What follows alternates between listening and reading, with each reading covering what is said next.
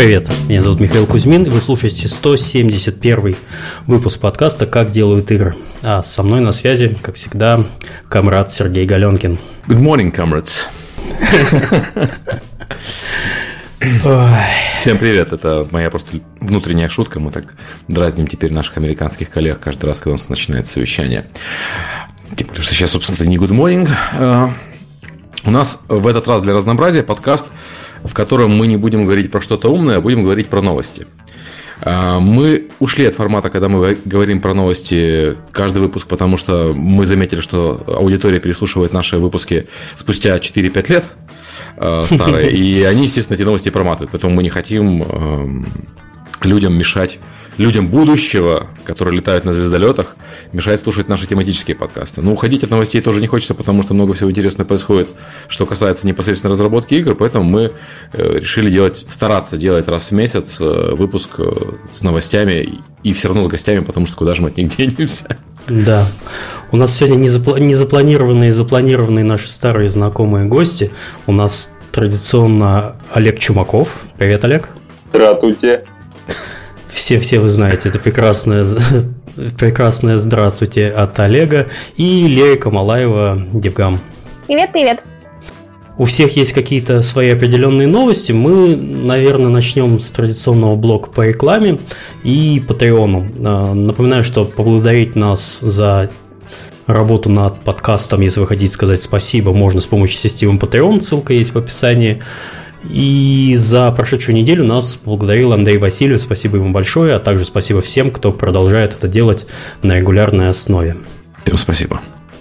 А, также подкаст выходит благодаря э, нашему генеральному спонсору компании PlayX. PlayX это первая э, компания из СНГ, вошедшая в топ-20 крупнейших игровых издателей в мире. Распределенная команда PlayX насчитывает 450 профессионалов, которые работают из офисов в Вологде, Киеве, Москве, Петрозаводске, Ростове-на-Дону, Санкт-Петербурге, Харькове, а также удаленные 70 городов. На данный момент PlayX ищет PR-директора, продюсера и арт-директора. Подробнее на job.playx.ru. Еще раз job.playx.ru.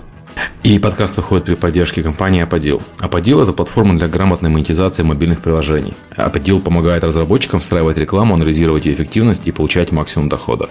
Через единый SDK Apodil дает доступ к более чем 35 рекламным сетям. Он автоматически подбирает самую выгодную для разработчика рекламу в режиме реального времени, чтобы вы могли полностью сосредоточиться на создании классных игр, а не на их монетизации. Вроде так. с рекламой все. Давайте перейдем к Олегу, потому что Олег у нас ненадолго. Он пришел закинуть удочку и убежать.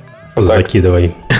А, вначале Серега сказал, что если нас смотрят люди из космолета из будущего, уважаемые люди из космолета из будущего, пожалуйста, если вы слушаете этот выпуск, найдите меня и расскажите мне, полетел у вас VR уже или все еще нет.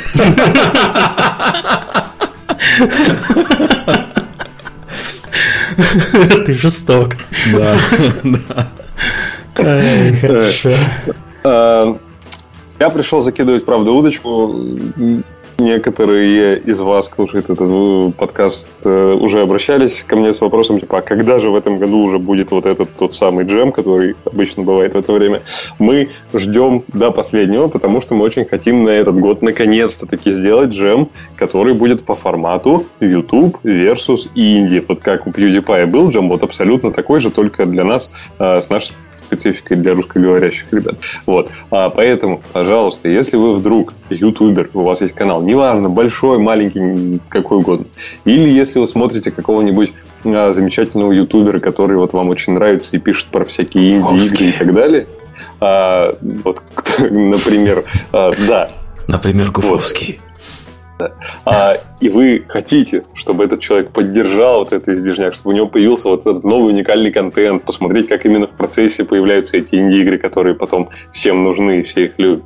Вот. А, скажите ему, пусть напишет обязательно на x собакаgamesjam.org или мне куда-нибудь напишет, или как угодно скажет, что он не против в этом поучаствовать. Вот мы сейчас в течение этой недели подергаем за все наши знакомства, посмотрим, есть ли в этом году кто-нибудь, кто готов с этим поиграться, поделать. Мы готовы, если этот человек готов только за деньги это делать, это тоже не проблема, можно это сделать за деньги, лишь бы эти люди нашлись, потому что три года подряд мы это пробуем сделать, и каждый раз э, ютуберам это неинтересно. Вот я пока сдаваться не хочу, хочу попробовать еще раз. Вдруг вот в этом году таки получится. Поэтому, если вы хотите сами постримить, это, это всего от вас потребуется 4, максимум 5 очень коротких видео. Играть нужно будет только в одном видео. То есть это не сказать, что титанический труд. Ну, я не знаю, конечно, может, вам это очень тяжело, ютуберам с разным Видосы качеством. пилить это тяжело, да. Олег. Ну да, это, это явно тяжело, но, в общем, я, э, это явно не такого уровня видосы, которые вы делаете э, там, для миллионной аудитории. Это гораздо более такие маленькие обзорные видосы. Вот. А, то есть это не вместо вашего контента, это как бы маленькая фишечка проверить, вдруг вашим подписчикам это интересно. В общем, или стимулируйте своих авторов, которых вы смотрите, может быть, вы комментарии напишите им или письмо отправите, скажете, вот там движняк, я слышал, джем, инди будут делать, как у PewDiePie, хочешь так же, давай, я бы с радостью посмотрел, это тоже нам в целом поможет. Если нет, значит не судьба, но попытка не пытка, вот. А, даже если вы просто, ну, как, э, не знаю, в live выходите а, со своим контентом на Фейсбуке, там, не знаю, вот как нам писали, расскажите, как вы делаете VR-игры. Вот мы сейчас иногда выходим в live на Фейсбуке, показываем, как мы делаем. Вот если вы так, например, делаете, у вас есть там какая-то аудитория, можете там поспрашивать, вот, может, там кто-то захочет. В общем, э, пишите, надеюсь, все получится. Куда писать, Олег? X Куда? собака gamesjam.org второй раз. Повторяю, okay. либо найти меня где угодно, в Твиттере, ВКонтакте, в Фейсбуке, где-нибудь позвонить мне по телефону, если вы его знаете, или там э, к нам в офис в Невальский, в Московский позвонить, как угодно, в общем. Но если найдете, будет здорово. Не найдете, ну, не судьба, значит. Вот, такая у меня удочка была. Все, свободен. Ура. Спасибо, Олег. Спасибо вам. Приходи почаще. Давайте, хорошо вам довести выпуск, э, что-нибудь клевое. Я вас дослушаю по дороге, надеюсь. Ладно, давай. Давай, пока-пока. Так, что мы опять же Серегу опять заанонсируем? Ну да, Connect? да, я через, через неделю выступаю на Casual Connect. Волнуется? А, волну... Честно, да. То есть э, у меня мне волнение добавила а, одна встреча, я сейчас про нее расскажу. Мой доклад это, э, э, по сути, гайд по использованию Steam Spy. С, значит, называется он Using Steam Spy, но первый слайд там называется Steam Spy, Steam Spy лжет потому что ну, надо сразу задать тон и э, рассказать всю правду, наконец-то, спустя два года. Э, идея по докладу в том, что я хочу рассказать, как его использовать инди-разработчикам для полезных целей. Но, что меня, собственно, расстроило, никак не расстроило, меня это порадовало, но немножко разочаровало. Я э, тут ходил ужинать э, с местной тусовочкой разработчиков, там Humble Bundle и, и всякие индюшатные ребята, там ютуберы. И мне одни ребята подошли, говорят, знаете, мы тут делаем инди-игру, кстати, очень прикольная штука, и спасибо за Steam Spy, потому что благодаря нему нам дали денег. Я говорю, что? А, а, расскажите подробнее. А почему? Он говорит, это, типа, типа, типа известная тема на самом деле. Мы не, мы не единственные, просто типа вот мы попали здесь. Значит, механизм следующий. Они, ну, как бы... Схемки пошли, схемки. Не, ну как бы схемки, это все равно игру делать надо, понимаешь? Подожди, это не, это не схемки, это все-таки Германия. То есть игру делать надо. Но, Черт. Э, то есть они делают игру тактическую, там достаточно прикольную. И они пошли на Steam Spy, посмотрели конкурентов, начиная с XCOM, о том, э, кто продается, кто как продается, как понятно, высокий XCOM это верхняя граница, там есть нижняя граница игры менее успешные. Э, тактически угу. они посмотрели, собрали статистику, э, там протестировали мою статью, они, они мне прислали э, этот документ, который они подавали. Там документ буквально на три странички. Э, пич обос... получается. Да, такой. пич э, с обоснованием, с циферками. Вот циферки все Steam Spy, ни одной циферки не Steam Spy нету. Вот все циферки со Steam Spy. И они подали документ э, в медиаборд, медианборд Берлин-Бранденбург. Это государственная организация, которая одна из государственных организаций, которая финансирует инди-команды здесь. Их много, но это как бы такая в Берлине достаточно известная. Это подразделение Medienboard а. Вот, кроме того, есть, типа, это Еврокомиссия, ребята, есть еще Filmboard, который тоже что-то дают. Вот, они подали туда эту заявку, им дали денег.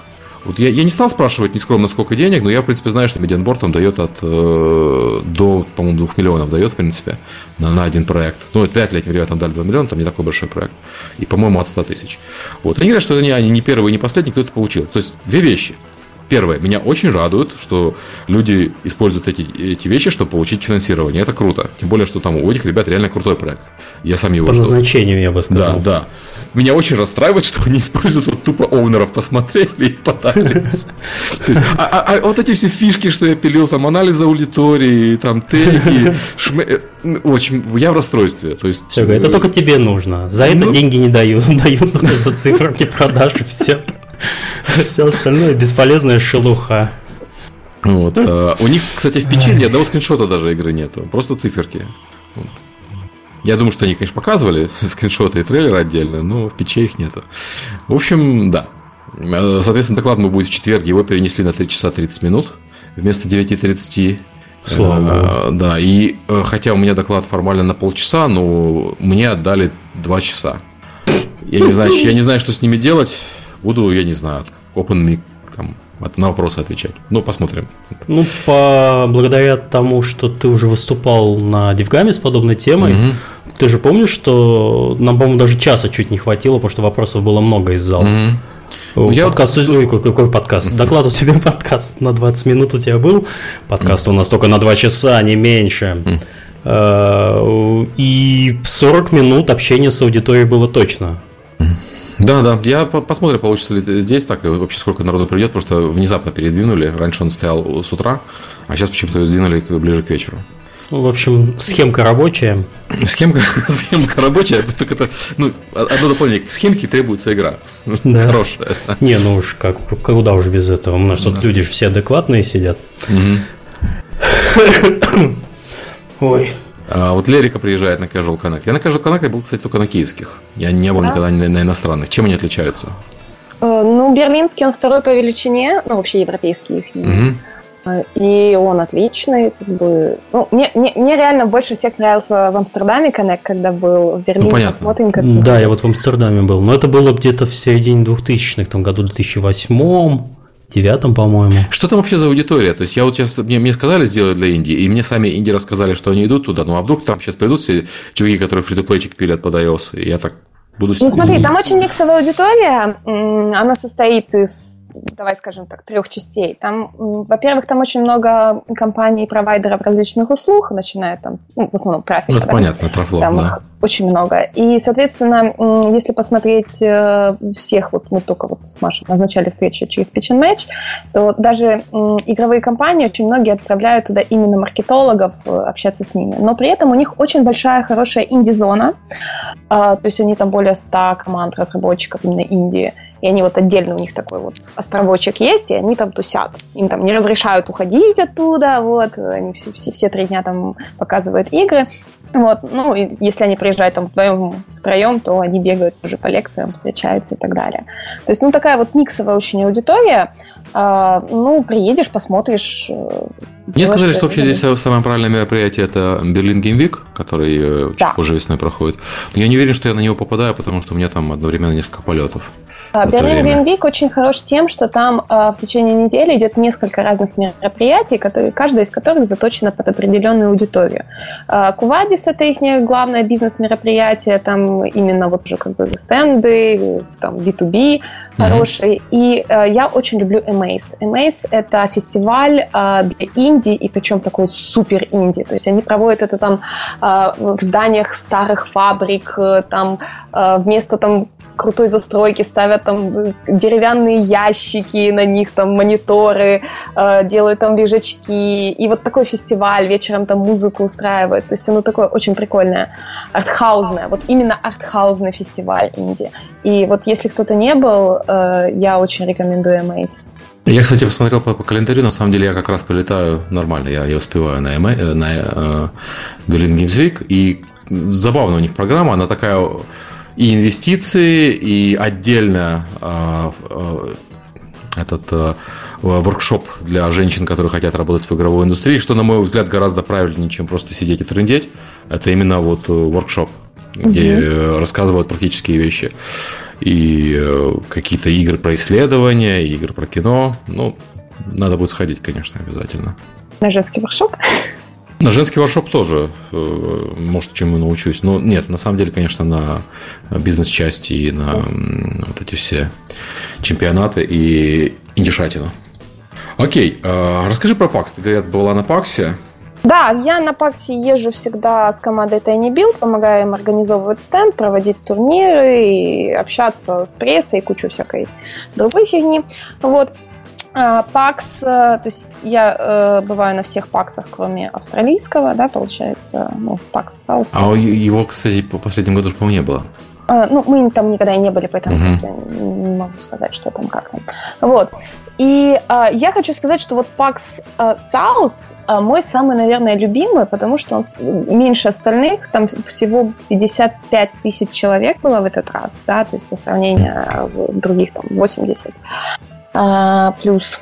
И из-за того, что нет больших AAA э, тайтлов, э, ну, там реально был только Capcom, показывали Resident Evil последний, и Nintendo, Nintendo Switch, и все игры, огромный буз был. Все остальное это medium паблишеры были. То есть, ну, да, Подожди, они давали, давали поиграть на Nintendo Switch? Да, они давали. Ну, отлично. Там, то есть там... это получается, да, это первый публичный ивент. Угу, угу. Там очередь была невероятная. Вот.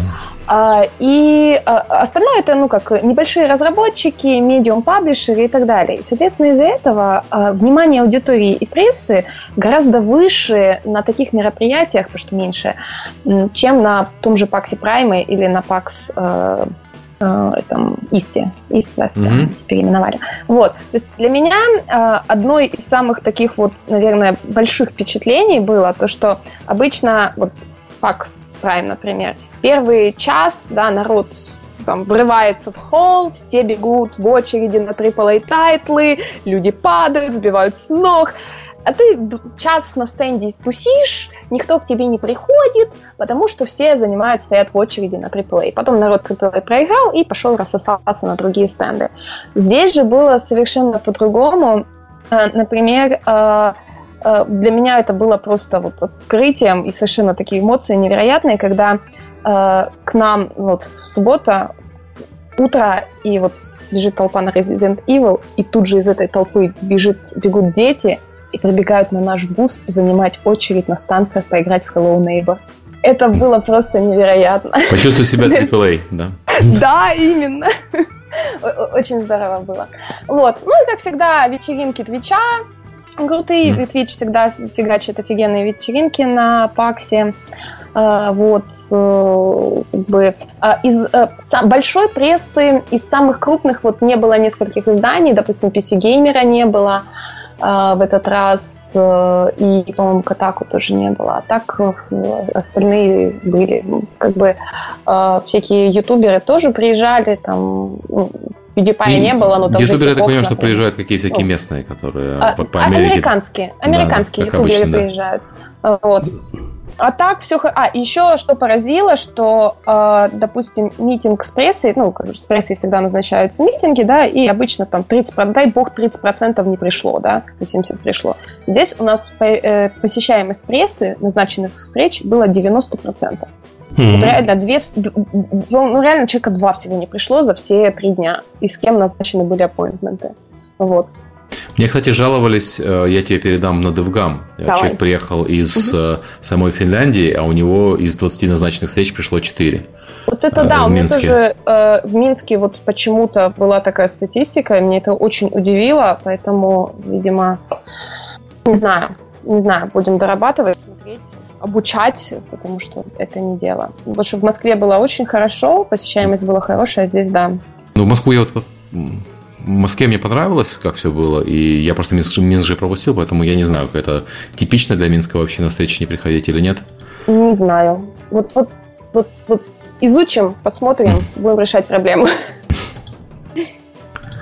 Может, с расположением мест для общения было что-то не так? Нет, может быть, доклады были интересные, люди забивали на встречу в пользу доклада.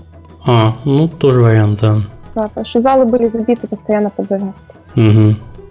Раз уж мы начали, да, про DevGam, мы про PAX мы закончили или у тебя есть еще что сказать?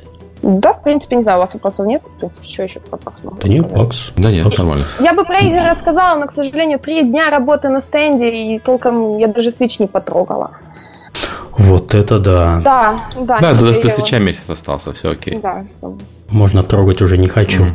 Хорошо, мы же тебя позвали на самом деле про DevGam поговорить и про самую важную новость, которая у вас произошла.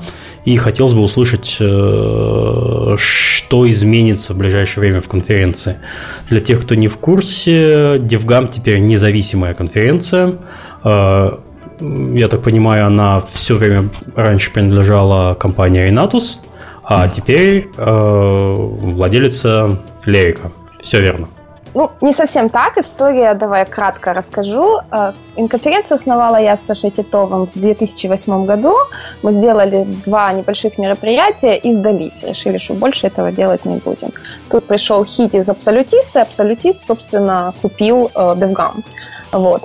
А, Флэшгам 2000... тогда еще был. Флэшгам еще тогда был, да. А в 2013 году э, Абсолютист продал Флэшгам э, Ренатусу, и тогда мы сделали ребрендинг. Вот. А Ренатус купил, собственно, конференцию, чтобы использовать как маркетинговый инструмент для продвижения себя в игровой индустрии. Вот. А, но при этом у меня как бы была вся воля в то, что я делаю, ну, то есть продвигать так, как надо. Вот. И э, у Ренатуса, конечно, были свои бизнес-задачи, э, но а у меня как бы свое видение конференции, э, оно немножечко не стыковалось. Вот. Э, и Получается, что, с одной стороны, э, мы стали, вот через, мы два с половиной года проработали, даже три практически, да, три года. Вот. И у нас стала дилемма, что или ломать DevGam под бизнес-задачи Ренатуса, да, или сохранить традиции конференции.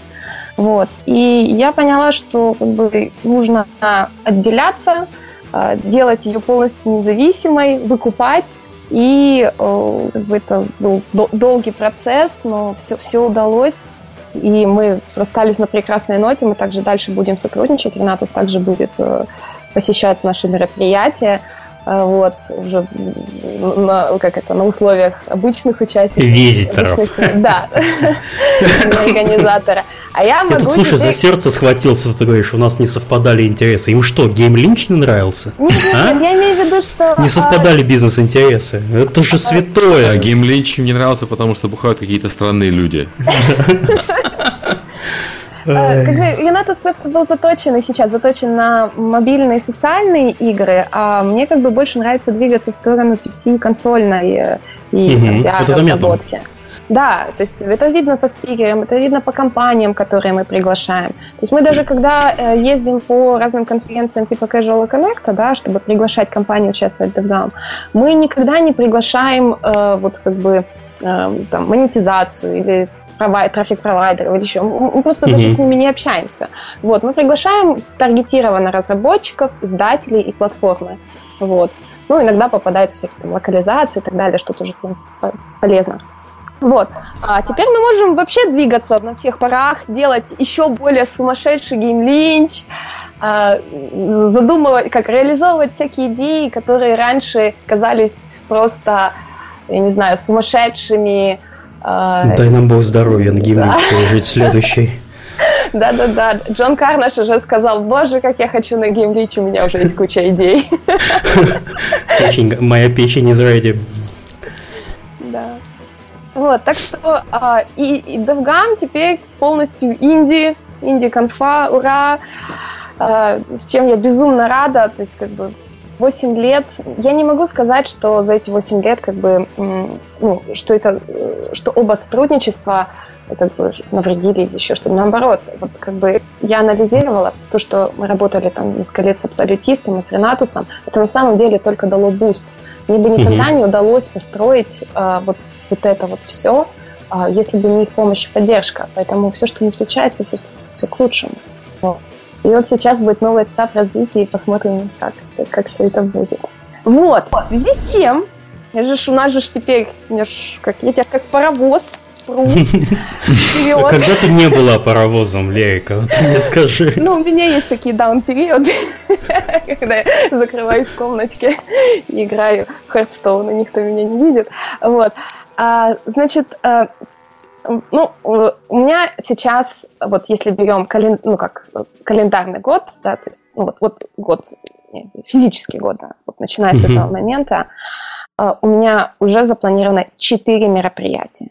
Мамочки. Окей. Да. То есть, во-первых, будет э, Говори где сразу. Да. Ну, я же давай по порядочку. Сначала угу. у нас будет DevGAMM в Москве, к которому, на который вы все должны приехать. 18-19 мая. А, будет куча всего нового. Я планирую делать VR-showcase, строить будки, как на Steam Dev Days для VR-showcase а. Я пишу мюзикл. Я, я пишу мюзикл для DevGAMM Awards, где будут... Наши слушатели с 2025 года сейчас такие, ну да, вот как начался знаменитый мюзикл Рейки, который вырос из DevGam. Какие кошки, о чем вы? Ну, ну это, это будет, это, это я громко сказано мюзикл, это, ну, это будет просто хорошая постановка за, с каверами на музыку известную э, и песни про гейм-индустрии, там, танцами и всяким таким. Вот, поэтому, если вдруг вы танцуете, поете, пишете музыку, песню, хотите выступить, напишите мне э, на Твиттер или на почту, это лирика, это Твиттер, или на Фейсбуке меня можно найти мне вообще легко найти. Или на сайте DevGamma все мои контакты, и я с радостью с вами тоже обсужу сотрудничество. А, вот. Про Галенкина не забудь песню написать. О, точно! Единственное, я, я пишу всю песню на английском, но будет э, как перевод. Удачи рифмовать мою фамилию на английском. Это челлендж. Accepted. Окей. Вот. А, в общем, Москва, да, Москва мы э, таргетим, ну, судя по динамике роста, должно быть где-то 1800 человек, но мы готовы принять до 2000. А после 2000 мы закроем регистрацию и мы как ПАКС хотим, чтобы у нас было все комфортно участникам. Мы не будем oversell tickets. Вот. А, дальше. А, потом, внезапно, внезапно, это я в хронологическом порядке иду, вот новое, не анонсированное. Это реально мы подписали площадку позавчера. Мы будем делать однодневный DevGam Summit 31 июля в Сиэтле. За день до Casual Connect. Мы это уже с Connect обсудили с Джессикой. А, то есть это будет э, проходить в Triple Door. Это прям, если люди, которые ездили раньше на э, Casual Connect Сиэтле в Бенароя Холл, они знают, что это прям через дорогу. Вышел из Бенароя, mm-hmm. перешел дорогу Triple Door. А, и это как раз за день до. А, как раз все уже приезжают, там прекрасный зал там на 300 плюс человек, то есть мы планируем, что будет маленькое, небольшое такое мероприятие. А, один поток докладов сессий, все заточены на работу с Steam, с, комьюни, с консолями, может быть, э, думаем, Nintendo вытащить, может быть, Xbox еще, вот, и таргетировано, и э, э там постмортем от крутых э, чуваков разработчиков. Но они там все рядом. Да, они все рядом, да, они все там Сиэтле. Там, там, с этим гораздо проще в Сиэтле, потому что там очень много кого крутого. Вот. Ну и плюс, э, скорее всего, мы сделаем так, что все Индии, которые приедут на Инди Прайс, им будет свободный доступ на саммит. А, вот. Это одна из таких будет договоренностей с Casual Connect. Так что, как ну, это, я, я просто хотел сказать, э, ага. что если не все знают, что ты переехала в Сиэтл, собственно, поэтому, поэтому в Сиэтле в частности, правильно я понимаю? Да, да, мы, мы переехали в Сиэтл, но э, переехали. Вот я сейчас, допустим, вот вчера вернулась в Европу, и, ну, помимо вот поездки на GDC до конца мая я буду находиться сейчас здесь, а потом опять туда, а потом опять сюда. То есть я вот, я сейчас живу в самолетах. Вот такая вот жизнь. Да. Я скоро буду это как Рами, это сайт Random Check. Такое. Вот. Ладно, давайте от темы не отвлекаться. Значит, Сиэтл. Про Сиэтл рассказала, да. Так что, если планируете на Connect, планируете плюс один день, все равно вам от джетлага отходить. Это всегда приятнее компании других разработчиков делать. И на DevCam Summit. А, осенью. Осенью в ноябре 16-17 мы планируем делать DevGam в Минске, но в этот раз он будет больше. Э, я планирую делать экспо-застройку, привлекать чуть больше народу. То есть мы там таргетим э, до 2000 человек. Вот. И там будет очень много всего. Но, опять же, подготовка мы начнем заниматься сразу после Москвы. Сейчас Понимаешь, что в этом году должно быть полегче, потому что в, упростили сильно визы для... Э, да, да. Для поездок просто... в Минск. Если вы не слышали эту новость, это самая лучшая новость была в этом году. В Беларуси отменили визы. Не то, что отменили, Теперь, краткосрочные а, визы отменили. Крат, отменили, да, краткосрочные визы. Если вы прилетаете максимум на 5 дней, э, обязательно через аэропорт Шереметьево, ой, Шереметьево, господи. Минск. Через аэропорт Минск и не из России, то есть у вас не должна быть стыковка в России, это очень важное условие, то есть прямой полет в Минск. Э, и вы гражданин ЕС или Америки, вам не нужна виза. Вы прилетаете, покупаете страховку за 10 долларов, или сколько там она стоит, подписываете какие-то бумажки, и вас запускают. И никакого, извините, геморроя с визами. Ура!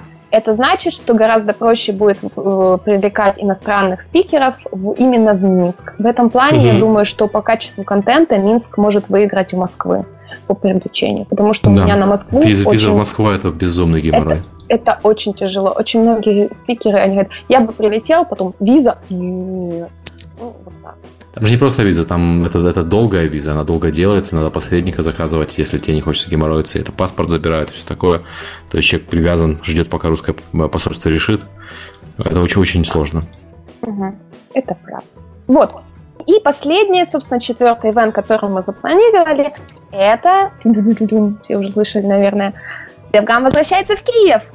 Ну, наконец-то. Наконец-то. Да, да, да. Очень долго мы шли к этому. Э, нельзя, нужно делать, задолбали, извините, когда все, возвращаемся в феврале 2018 года. Ну, просто потому что втиснуть больше не, некуда. Угу. Вот. То есть, в принципе, оно нормально. Между Минском и Киевом будет три месяца. Самый холодный а, месяц в Киеве, как раз минус 20, хорошо. Да, да. Ну, а, а некуда больше засунуть. Понимаешь, летом как бы у нас будет саммит угу. там, и ну, некуда. Замерзшие пьяные индийские валяются вокруг отеля «Русь». Э, первый, да, я думаю, что первый год мы сделаем в Руси, а если все пойдет хорошо, то на следующий Это год у меня уже место. Да, присмотрена другая площадка, с которой я тоже веду переговоры, и э, думаю, там мы сможем и побольше принять. Русь с ней ну, проблематично, там, когда больше тысячи человек, там уже тесновато становится. Ну, Русь, да, да. Вот так вот. Так что вот так четыре, внезапно вместо двух у нас три мероприятия, а, невероятные планы. У нас расширилась команда, у нас теперь, а, получается, четыре человека в Запорожье и две девочки в Москве. Вот. И вот фигачим теперь.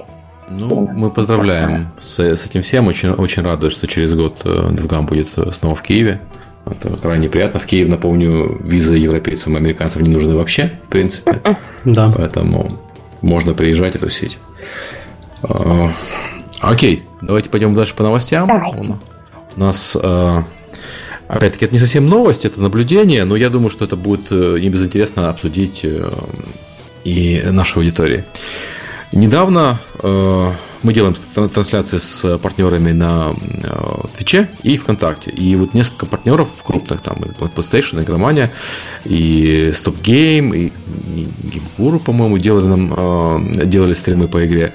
И мы обратили внимание, что когда они делают стрим одновременно на Твиче и ВКонтакте, ВКонтакте аудитория в 5-6 раз выше. И понятно, что ВКонтакте, э, там, говорят, ВКонтакте это просмотры не настоящие, потому что ВКонтакте стрим запускается автоматически в ленте. Это правда, но это, это касается не настоящих просмотров для общего числа просмотров. Потому что действительно там цифры зашкаливают. Там 70-80 тысяч, может быть, э, по статистике, в то время как у Твича там тысяча. Но э, соотношение с людей, которые реально смотрят, это видно по комментариям. У ВКонтакта и Твича сейчас сильно в пользу ВКонтакта. Это крайне примечательно. То есть это, это вроде как логично, когда ты это уже увидел, что э, молодежь э, ВКонтакте живет. У них всегда ВКонтакт установлен на мобильном телефоне, а если они сидят за компьютером, то у них обычно там вкладочки открыты где-нибудь. Соответственно, mm-hmm. если он подписан на игроманию, игромания начинает стрим, он тут же в курсе про этот стрим. В то время как на Твиче тебе приходит имейл, а кто пользуется из молодежи имейлом вообще никто. Вот, и на Твиче, соответственно, они тоже не живут. ВКонтакте просто получается для них сильно более удобный случай. Понятно, что не обязательно он пойдет смотреть игроманию, даже если уведомление пришло, потому что конкретно эта игра ему может быть неинтересна, или сейчас он там занят. Но вероятность, конечно, выше а, того, что он будет смотреть на ВКонтакте. Я не знаю статистики по Фейсбуку, потому что пока что все стримы, которые мы видели на Фейсбуке, они на Твиче не дублировались. Но я вижу, что компании потихоньку начинают а, активнее и активнее стримить на Фейсбуке. У меня у Фейсбука... Бренды я... в основном. Я да, вот да. Игра, игровых я не знаю, я не слежу. Blizzard. А, Blizzard, ну у них вообще контракт. Да, да, да. В Battle.net Launcher все вшито. Я очень не люблю Facebook как маркетолог, потому что Facebook э, деньги дерет, а корицу жалеет. То есть, э, если на ВКонтакте у тебя э, в группе 50 тысяч подписчиков, то у тебя uh engagement там, ну, я по, по нашему могу говорить цифру, там engagement там 70%. Э, и, извините, речь 70% от этой э, аудитории. В то время как на Фейсбуке при таких же цифрах речь может быть там 3-4%, если им денег не давать. Это неприятно. Э, и я подозреваю, что Facebook вот именно таким подходом к стримам, в том числе, может себе осложнить конкуренцию с Твичом. ВКонтакте, слава богу, пока таких э, поползновений нету. Поэтому будет интересно посмотреть, как они вот э, будут соревноваться с Твичом, находясь в заведомо, на мой взгляд, более выгодных условиях. В отличие от Ютуба, который Твич не, не победил и, похоже, не победит. Ну, смотри, я могу что сказать по этому поводу. А, смотри, ВКонтакте э, у тебя игровой паблик, я посмотрел, там у игромании 500 тысяч подписчиков, mm-hmm. у стопгейма 100 тысяч подписчиков. Ну да. И в, в своем большинстве это довольно живые люди, потому что аудитория именно игровых пабликов э, ВКонтакте, она довольно обширная. Это как mm-hmm. раз вот аудитория э, старшие классы школы, выше и такое до 30, грубо говоря. Угу. Вот. И то, что там действительно приходят пуши, уведомления на телефон, если ты подписан на паблик, если он начинает стримить, это все, это все очень хорошо, это все очень работает. А то, что YouTube не взлетел, это, немного, это, это так, но это немножко неправда, потому что YouTube на самом деле сделал по той же самой причине. У тебя есть, собственно, теперь э, сервис стриминга, э, так же, как вот, например, ВКонтакте, для того, чтобы ты делаешь какой-нибудь игровой паблик, тебе не нужен уже Twitch совершенно, потому что у тебя аудитория собрана в в твоем паблике, потому что, не знаю, на Твиче ты не сможешь рекламу продавать, например, не сможешь, э, ну, эффективно, в смысле, оно будет как-то... Многие рекламодатели могут не понимать, как это работает. Э, тебе не нужно второй раз э, собирать аудиторию где-то еще. Комьюнити на Твиче растет. Твич вообще очень сильная комьюнити-площадка, комьюнити-ориентированная. Но для тех, кто, у кого уже есть собранная аудитория, нет никакого смысла туда идти. Я согла... Получать дополнительную аудиторию. Ну, я еще сказал, там, контакты сейчас инструменты для стриминга частных лиц, они не такие хорошие, как у Твича. Ну, ну пока. Да. Пока. Да. Э, и ВКонтакте, опять-таки, механизм ботов. У них есть API для ботов, но нету готовых решений, как на Твиче ты можешь готового бота прикрепить. Угу. Хотя я смотрел API ВКонтактовский, я, собственно, приложение писал для ВКонтакте, для Парагона. Он достаточно простой. То есть он, он более секьюрный, чем твичевый, потому что у него там нормальный хендшейк и все такое, в то время как у Твича э, пароль плейн текстом и вперед. Фигачишь. Да, да, да. А, вот. А, но написать на такие же боты можно. То есть, если он будет дальше расти, я думаю, что люди будут делать для него а, чат-ботов и прочие вещи тоже. Потому что формально API это позволяет точно так же, как у Твича. Причем, на самом деле, возможностей это больше, потому что мы же можем знать, с кем мы общаемся, как бот.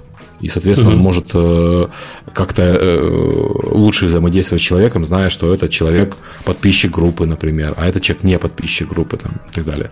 Ну, неважно, я к тому, что интересно, интересно будет посмотреть на эту динамику, сможет ли э, ВКонтакт дальше вот добить Twitch именно конкретно в России, и что случится с э, соответствующим с сражением Twitch против Фейсбука в остальном мире. Потому что пока что по нашим цифрам мы видим, что на Западе Twitch разрывает Facebook, и Reddit разрывает Facebook, и все, что хочешь, разрывает Facebook в плане работы с аудиторией. Угу. Именно, именно с нашей игровой аудиторией. То есть я не спорю, что там, если надо напубликовать фальшивые новости какие-нибудь, то Facebook самое лучшее место. Вот, но для этого а, пока что для всего остального пока что есть гораздо лучшие инструменты. Окей, э, может, к Zenimax пойдем? Там да, замечательная пойдем. новость. Самая успешная компания. Э, у нас появилась первая, ну почти ярдовая история, полуярдовая история. Компания заработала на VR полмиллиарда. Вот. Э, компания это называется ZeniMax, им принадлежит компания Bethesda, и полмиллиарда они отсудили у Facebook за Oculus. Там на самом деле история может быть немножко запутанная, потому что на самом деле они подавали на иск на одно, угу. потому что они считали, что уходя из компании, этот Кармак, уходя из компании ZeniMax в Oculus, взял с собой интеллектуальную собственность. Это не mm-hmm. смогли доказать, но в ходе расследования выяснилось, что Палмер Лаки основатель Oculus, нарушил НДА, который он подписывал с ZeniMax. Вот, собственно, за это и получилось. Получился иск. Это достаточно забавно, потому что это такой очень большой, э, большая сумма для, за, за, за нарушение НДА. Обычно за нарушение НДА частным лицом, даже, даже пусть богатым частным лицом, э, обычно сумма сильно меньше. То есть, да, но там и... его разбили, на самом деле, то есть я смотрю да, на... 200 миллионов за НДА, 50 миллионов за нарушение авторского и 50 миллионов лично спал Милараки за ложное описание продуктов и сервисов. 200 э, миллионов за нарушение НДА – это много. А на самом да. деле 250, потому что, ну, э, остальные это не за НДА. Это крайне много за нарушение НДА. Я, я подозреваю, что это было из разряда э, мы не можем доказать, что Кармак увел э, код, потому что, ну, ребята, это, это, это смешно на самом деле. Зачем ему было уводить код, когда он может переписать его? Вот это там первое правило людей, которые переходят из одной IT-компании в другую IT-компанию. Э, не палиться на таких вещах, потому что это легко доказуемо зная исходный код. Но они решили, что ну, все равно же компания Facebook богатая, давайте дадим бедной беседе. Э, то есть у меня, у меня никакого объяснения нет, почему такая большая сумма иска именно по НДА. То есть если они иска отвергли за НДА, на мой взгляд, это как-то чрезмерно. Э, совершенно. Ну да, не было же ничего так ну, украдено, если только не рассказаны определенные, ну, не знаю, секреты или что-то такое, как, что повлияло на бизнес. У на бизнес, на бизнес Zenimax именно. У Zenimax да. нету своего VR-решения. Да, я, собственно, про это хотел сказать. Да. Тоже непонятно. Ну, надеюсь, юристы в этом разберутся, но поздравляем компанию. Ну, понятно, что они еще будут обжаловать и, и все такое, но ситуация достаточно странная, на мой взгляд. То есть, ладно. А, а, естественно, это не потопит ни в коем случае Facebook и Oculus, потому что для, для потопления Oculus есть много других причин. А Facebook вообще не потопляем, это э, наша новая корпорация зла. Но прецедент достаточно забавный, и он повлияет на развитие VR-индустрии. На, на развитие VR-индустрии. У нас э, через месяц буквально выходит Nintendo Switch. Nintendo Switch э, анонсировали давно, показали относительно недавно, но мы его в подкасте не обсуждали как-то. Поэтому мы хотели выделить себе 10 минут и поговорить про новую консоль от Nintendo. Если... С чего начнем? С железок или с... Да давай с э, железок, собственно. Давай с железок. То есть э, Nintendo Switch это по сути Android планшет, что само по себе не так 720p. Да. А, потому что, собственно, а, ничего плохого там нет. Android планшет это, в принципе, по сути, полноценные компьютеры. То есть там Tegra стоит внутри, NVIDIA, которая обычно стоит э, как раз в планшетах. Э, он работает независимо, заряжается через BEC. Э, у него есть базовая станция, которая, по сути, его только заряжает. Там нет никакого дополнительного процессора, к сожалению, хотя очень, очень хотелось. Вот, только, только коннекторы. И... Есть картриджи. Да, там есть картриджи. Я на всякий случай проверю календарь у себя на десктопе. Нет, 2017. Хорошо. Физические носители. И э, а он поддерживает микро SD карточки до 2 терабайт, то есть это вещь, которую надо будет обязательно купить при покупке Nintendo Switch. Примечательно, ну то есть, что интересно, для Nintendo эта консоль, получается, одновременно заменяет и Wii, Wii U, хотя она по, по ТТХ, по сути, похожа очень на Wii U, потому что такой же геймпад, по сути, с кнопочками, mm-hmm. экран с кнопочками, извините, и Nintendo 3DS которая, хотя да. все еще продается замечательно и отличная консоль, но она морально устарела еще в момент выхода. А, а тут нет, что ли, Серега, подожди. Ну, честно говоря, да, но не настолько же хотя бы. Ну, хотя бы, да, э, технологически это выглядит очень прикольно. Угу. Многие купят ее, кстати, потому что это просто прикольная штука. Ну, я думаю, что у Nintendo основная аудитория, потому что в Германии она распродалась э, меньше, чем за сутки предзаказы разошлись. Угу. И в Штатах, по-моему, такая ситуация была. То есть она очень быстро разлетелась. Я, я, я успел хапануть еле-еле э, себе э, предзаказную версию. Угу. Я подозреваю, что это связано с тем, что они наконец-то пообещали выпустить Зельду в день выхода консоли. И э, я большой поклонник серии игр Зельда, то есть я на 3DS играл, на DS, а с большими Зельдами мне как-то никогда не получалось. Ну, не везло мне. То есть все время что-то случается с консолью. Ну, на Wii я играл, на Wii была хорошая э, Зельда. А вот на предыдущих у меня... У меня предыдущих-то и не было, на самом деле, консоли. Я у друзей э, обычно там брал поиграть. Э, я пропускал эти все зельды десктопные, ну, в смысле, большие. И вот я себе дал слово, что я куплю Wii U, когда, ну, в смысле, не дал слово, а решил, что я куплю Wii U, когда выйдет на нее наконец-то Зельда. А Зельда на Wii U выходит одновременно со свечом, и зачем покупать Wii U, когда можно купить Switch с той же самой Зельдой. И у нас на работе есть два человека, которые покупают э, Switch тоже вместе со мной, предзаказали. И они э, оба сказали ту же самую историю. Мы решили не брать Wii U, пока на ней не будет Зельда. Сейчас Зельда есть, мы купим Switch. Стартовая линейка, что еще можно сказать? Единственный вот флагман это Зельда, остальные игры выглядят а, никак как, вообще, да. Да, как демки их э, этих джойконов или как они правильно называются. Угу. Ну, не, у них есть э, этот. Э, да, джойкон. Ты имеешь в виду, который One to Switch? Да, One to Switch, э, господи, что там у них еще?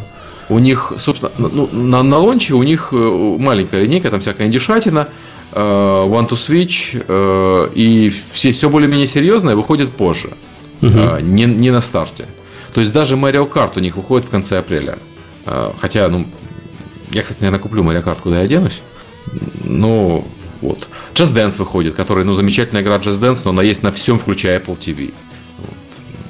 Тоже не эксклюзив. Ну да, не эксклюзив. Fire Emblem анонсировали, выйдет, когда непонятно, но явно не в этом году, то есть 2018 в лучшем случае. Там Майнкрафт есть на всем, Farming Simulator есть на всем. Ну, этот э, Disgaea э, есть на всем. Реймон есть на всем. Соник новый, кому он нафиг нужен, скажем честно. Лего Сити, кстати, был хороший. Вот Лего Сити можно было бы поиграть заново, потому что он выходил на, на Wii, по-моему, его все пропустили. Лего Сити Undercover. А это такой GTA для детей, очень достаточно прикольный. И... Как ты думаешь, вообще сколько они продадут на старте? Какой будет base? Знаешь, что вам сказать, и зависит от того, сколько они смогут произвести, а не от того, сколько они могут продать. Потому что сколько они продадут, столько они продадут. В последнее время все запуски консолей примерно происходят вот по такой схеме. Сколько успел запроизвести, столько продал в первые недели. А потом люди, которые не успели купить, они уже смотрят, а стоит вообще ее покупать или нет. Угу. Вот, потому что у Nintendo есть известная проблема, к сожалению, со всеми ее консолями э, десктопными. Они выпускают э, консоль с одной хорошей игрой, а потом очень долго не выходит ничего толкового, и люди ноют, потому что ничего толкового нет. И вот у свеча похоже, что ситуация будет похожая. То есть они опять э, не так уж много всего анонсировали на, на будущее. Угу. Так что Ой, тут Лерика хочет что-то сказать. Да, я хотела сказать, зато да. игры хорошие, которые попадут на ланче на старте с консолью, они, я думаю, заработают очень много. Поэтому да, да, да. И вот, кстати, же... я про это отдельно хотел поговорить по mm поводу того, как попасть на старте вообще в Nintendo. Может быть, ты, Лейка, что-нибудь знаешь про разработку? Э, вот у вас же выходил недавно Punch Club под Nintendo. Я ну, про него слышал... У нас не бил, да. Ну, да, извиняюсь, да. Ну, ты как это, ну, не да. знаю, там, как, как девушка замужняя, вот, должна периодически подслушивать всякие интересные разговоры и нам в клювике приносить. Вот. Простите. А, я пытался как-то понять, каким образом можно начать э, девелопить под Nintendo Switch.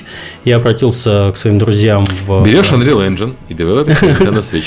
Нет, нет, я хочу... Нет, хорошо, ладно. Это, не, это ладно, выбор инструментария – это отдельная штука. Есть, да, в Unity возможность уже э, экспортировать на Nintendo Switch. Но как мне получить DevKit, например, э, чтобы подготовить игру к запуску на старте? Как? Наверное, никак. Э, если, если ты... ты в Америке, то очень легко. Если, если в Америке, ну да, ты приходишь в Nintendo и говоришь, дайте мне, пожалуйста, мешок. Э, только по-японски, только по-японски говоришь, да. разумеется. Э, пожалуйста, дайте мне. Я только так смогу. Есть портал developer .nintendo.com. Там, в принципе, можно зарегистрироваться и начать, помимо того, что девелопить что-то, можно и заниматься цифровой дистрибуцией. Но на Nintendo Switch будет сильная цифровая дистрибуция, потому что там всего лишь 32 гигабайта встроенной памяти, и э, как это отразится ну, на смотри, размере они, и продажах игр, я не знаю. Миш, они заставят всех купить карточки microSD, потому что 32 гигабайта памяти это на самом деле не 32 гигабайта памяти, потому что Зельда займет из них Слушай, а половину. а точно там есть microSD, потому точно, что я вижу только game card.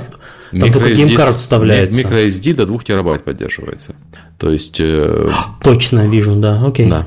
То есть придется всем купить microSD карточки, потому что 32 гигабайта ты займешь Зельдой, 16 а гигабайт ты займешь Зельдой, а остальное апдейтами операционки или еще mm-hmm. чем-нибудь. Окей. То есть э, это не вопрос. Когда ты купишь microSD карточку, соответственно, люди покупать э, будут в магазине. Тут проблема в другом. У, магази... у Nintendo eShop это такое говно мамонта, извините за выражение. А, просто, ну, то есть наверное, один из худших магазинов в принципе для цифровой дистрибуции. Я надеюсь, что они, конечно, для э, свеча его обновят и переделают, но я это надеюсь, это не значит, что они обновят и переделают.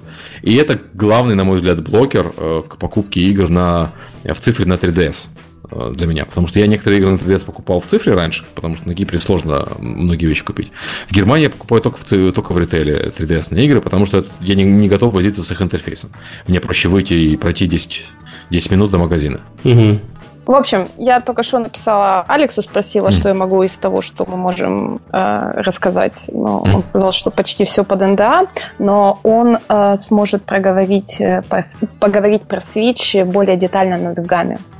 Отлично. Mm, окей, вот, отлично. Да.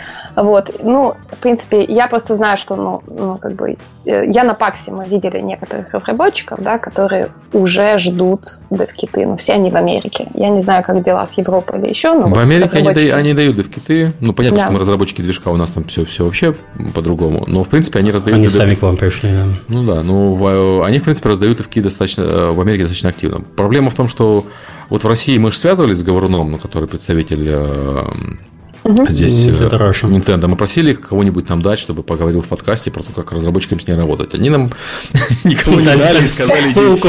Да, сказали, идите отсюда, вот, э, кто вы здесь такие. Ну, это очень странно, Они пытались, смотрите, я вот просто, я с Nintendo, я просто люблю как бы Nintendo, игры Nintendo, и я пыталась их вытащить очень давно э, и на DevGam, чтобы они начали тоже работать с русскими разработчиками. Я их там харасила два года, и дохарасила до того, что они все-таки приехали, Валенте, собственно, из э, европейского офиса Nintendo. Он же приехал на прошлый DevGam, он читал доклад, дочитал до такого, что сказал, ни в коем случае не выкладывайте на YouTube, нельзя. Потому что я проболтался там во многих вещах. Я буквально сегодня с ним разговаривала, мы переписывались, я его опять пригласила с докладом. Он сказал, что ну, насчет доклада он еще не уверен, потому что неизвестно к тому времени, будут ли они уже... Уволят ли его за предыдущий доклад Не-не-не, а будет ли у них уже открыто девелоперская программа под Switch от, открытая или еще нет, он еще не знает. То есть, э, если она будет открыта, ну, как официально, то он приедет о ней рассказать. Если нет, то он просто приедет пообщаться с разработчиками без доклада. Вот. Ну это же дико. Это же это дико. вообще, да. Ты, ты идешь к Sony, кому угодно в Sony идешь в Россию, тебе все скажут, кому надо идти, чтобы общаться с с, с, с разработчиками, они тебя сразу же назовут конкретного человека в британском офисе. У Microsoft при всех, при всех его недостатках то же самое. Microsoft тебе русские ответят. Там есть Румуальд, mm-hmm. который отвечает за отношения с разработчиками по играм. Он прекрасно тебе все расскажет, покажет и сам все сделает. Да, и только да. Nintendo такая вот картина, когда э, очень, чтобы разрабатывать для них игры, Э, нужно ехать в Штаты и там кого-нибудь ловить и просить слезно, чтобы они тебе помогли. Я понимаю проблемы с доставкой девкитов в Россию, это известная проблема. Она, да, касается, всех, она касается всех, она касается не только Nintendo. И как-то остальные компании это все-таки проблемы решают. То есть доставляют ну, на европейские адреса, везут, да. доставляют на европейские адреса, люди выезжают, забирают эти э, там из, из Литвы какой-нибудь, вот, э, возят э, в ручной кладе. То есть э, это, ну, я понимаю, что это э, такая схема э, удивительная, но у Nintendo есть проблема с third-party разработчиком, и было бы неплохо, если бы они ее как-то решали. Да, опять же, можно решить эту проблему через каких-нибудь hardware-партнеров, да, там запартнериться с теми же, там, не знаю, MSI, HTC и так далее, и, и ship ать через них просто порцию как-то по договоренностям. То есть, ну, ну, решение есть, просто, мне кажется, некому толком заняться этой проблемой. Ну, в общем, да, я хотел как раз именно эту проблему обсудить, что э, я лично нахожусь в некоторой растерянности, как вообще все это просто так взять и начать, потому что э, девелопить под консоли это сложно, но можно. А в данном случае mm. сложно и непонятно, и непонятно как. Чтобы, начиная с девкита, если какая-то поддержка, хотя бы по-английски, с кем пообщаться, нужны люди. Люди на конференции не ездят, в конце концов. Это Был у них же, ты помнишь историю с, с их чуваком, который отвечал за разработку и за общение с инди-разработчиками, ему запретили общаться с инди-разработчиками. Потрясающе. Короче, Nintendo, одумайся, если ты хочешь, чтобы к вам пришли хорошие инди-проекты. Ну что, от, откажутся от, э, от Firewatch, например? А? Да ни за что. Прекрасная игра. Вот, допустим, хочу я ее себе на, на Nintendo Switch. Что, что нужно сделать разработчику? Не представляю. Родиться Японии. Хорошо. Загружиться американским офисом Nintendo. Быть Кадзимой. Думать как Кадзима. Делать ну, игры как Кадзима. Вариант, когда надо дружить с офисом кого-то, это работает только когда у тебя крайне успешная платформа, к тебе разработчиков просто миллион, и ты такой сидишь и думаешь, кого бы мне зафичерить на главной странице своего App Store. А когда у тебя э, убытки, то, наверное, стоит все-таки самому немножко идти к разработчикам, потому что э, вот и пример с Зельдой, он очень показательный. Люди покупают консоли ради игр. Я понимаю, что это звучит дико в 21 веке, но вот так получилось, что игровая консоль на самом деле, как железка, никому нафиг не нужна. Что PlayStation, что Switch, что Xbox, это очень слабые компьютеры. А Switch это очень плохой планшет на андроиде. Оно без игр никому нафиг не нужно. Потому что у, за, за те же деньги сравнимые я могу купить iPad, в принципе, э, Air первого поколения, который будет лучше, чем э, Nintendo Switch для э, многих вещей. Но я ее покупаю и, и плачу дополнительные деньги, потому что там есть игры. И вот, ну, блин, как это непонятно-то. Кстати, про игры. А, может, обсудим новую мобильную политику замечательной компании Nintendo, которая сначала выпустила Марио, сначала покемонов, но это были не ее покемоны, а отдельные покемоны. Потом Марио, а сейчас вот выпустила Fire Emblem Heroes на iOS и Android. Я скажу честно, ни в одну из этих игр я так и не поставил. О, ты не играл и в покемонов не играл, что ли? Нет, и в покемонов не играл. Я это все. Я все это про... Да. Оно у нас в России так и не запустилось. Я ждал, а, да, понятно, вот, да, вот, да. Вас же вот, не вот, сажают. Вот, вот. Да, да. Нет, не сажают. Нет, ну просто как бы я не хочу заниматься вот, э, вот эти вот всей э, свистопляской. Ну, правильно, да, да, да. Ну, то есть я довольно казуально к этому отношению. Есть куча, куча игр, в которые я могу поиграть. Вот, поэтому я как-то пустил на самотек. Там вроде бы новости были, что вот-вот-вот чуть-чуть еще недельку подождать. А потом хайп пропал. И я так, собственно, и не поиграл. Ну, там есть пиар-менеджер Nintendo в России, который обещал покемонов. Вот у него надо спросить. Вот я, собственно, ему, ему и поверил. Вот, да, да. Что... А, по поводу покемонов. Они заработали уже миллиард долларов. А, Pokemon Go на а, мобильных платформах. Я до сих пор периодически играю. У меня есть просто этот кликер, который э, стоит 30 евро э, к Pokemon Go который позволяет с него играть очень ненапряжно. То есть я с детьми иду гулять и запускаю покемонов. И это разбавляет прогулку, детвора любит, когда ты гуляешь не просто так, э, фоточки делать, а еще и покемонов ловишь. Их по-прежнему это радует, хотя уже не так. Сын уже перестал играть. Но опять-таки миллиард долларов всегда миллиард долларов. Это ровно в два раза больше, чем полмиллиарда долларов э, за VR. Извините, меня до сих пор эта сумма э, расстраивает. Потом вышел Super Mario Run, который стоит 10 долларов и внутри еще микроплатежи. И не заплатив деньги, в него играть сложно. Ну, то есть нельзя. Ты он заработал похож... гораздо хуже, чем... Конечно, он заработал гораздо хуже, при том, что реклама у него была гораздо мощнее. Э, э, в Берлине... Ты же помнишь, я... да, мы были в этом самом Берлине, в, Apple Store, в, Apple, да. в Apple Store, на всех э, плеерах, на всех телефонах запущен Run. Просто И в Apple Store. 78 миллионов загрузок у них этого э, э, Super Mario. Это просто невероятные цифры. То есть загрузили все, кто не хотел, даже тем загрузили. Но в итоге никто не купил, а те, кто купил, я купил. А, ну, потому что я, я люблю Nintendo. Там внутри, на самом деле, так себе игра. Ну, то есть она неплохая, но она не очень хорошая. Ну, так, э, знаете, 6 из 10, условно говоря. Э, на кончиках пальцев. Да, да. То есть я поиграл, я прошел сингл, и вот этот у них режим, где нужно соревноваться с друзьями, я забросил, потому что он мне не очень понравился. То есть я понимаю, что он у них был рассчитан на, как раз на, на дополнительную монетизацию и на угу. то, чтобы люди играли долго, но он не прикольный, он совершенно какой-то такой какой-то. Он без он, души. Он, он, он не по-нинтендовски злой. Ты да, проигрыв, как... проигрываешь и теряешь э, своих поселенцев. И то есть очень, очень жесткое наказание угу. за ошибку. Это мобильная игра, у тебя там телефон в руке, можешь просто банально скользнуть, и ты пропустил прыжок. Вот, э, нельзя такие жесткие наказания делать, на мой взгляд. Ну, вернее, наверное, можно, но не в нинтендовских играх. А, и сейчас вышел Fire Emblem Heroes. Вчера буквально запустился.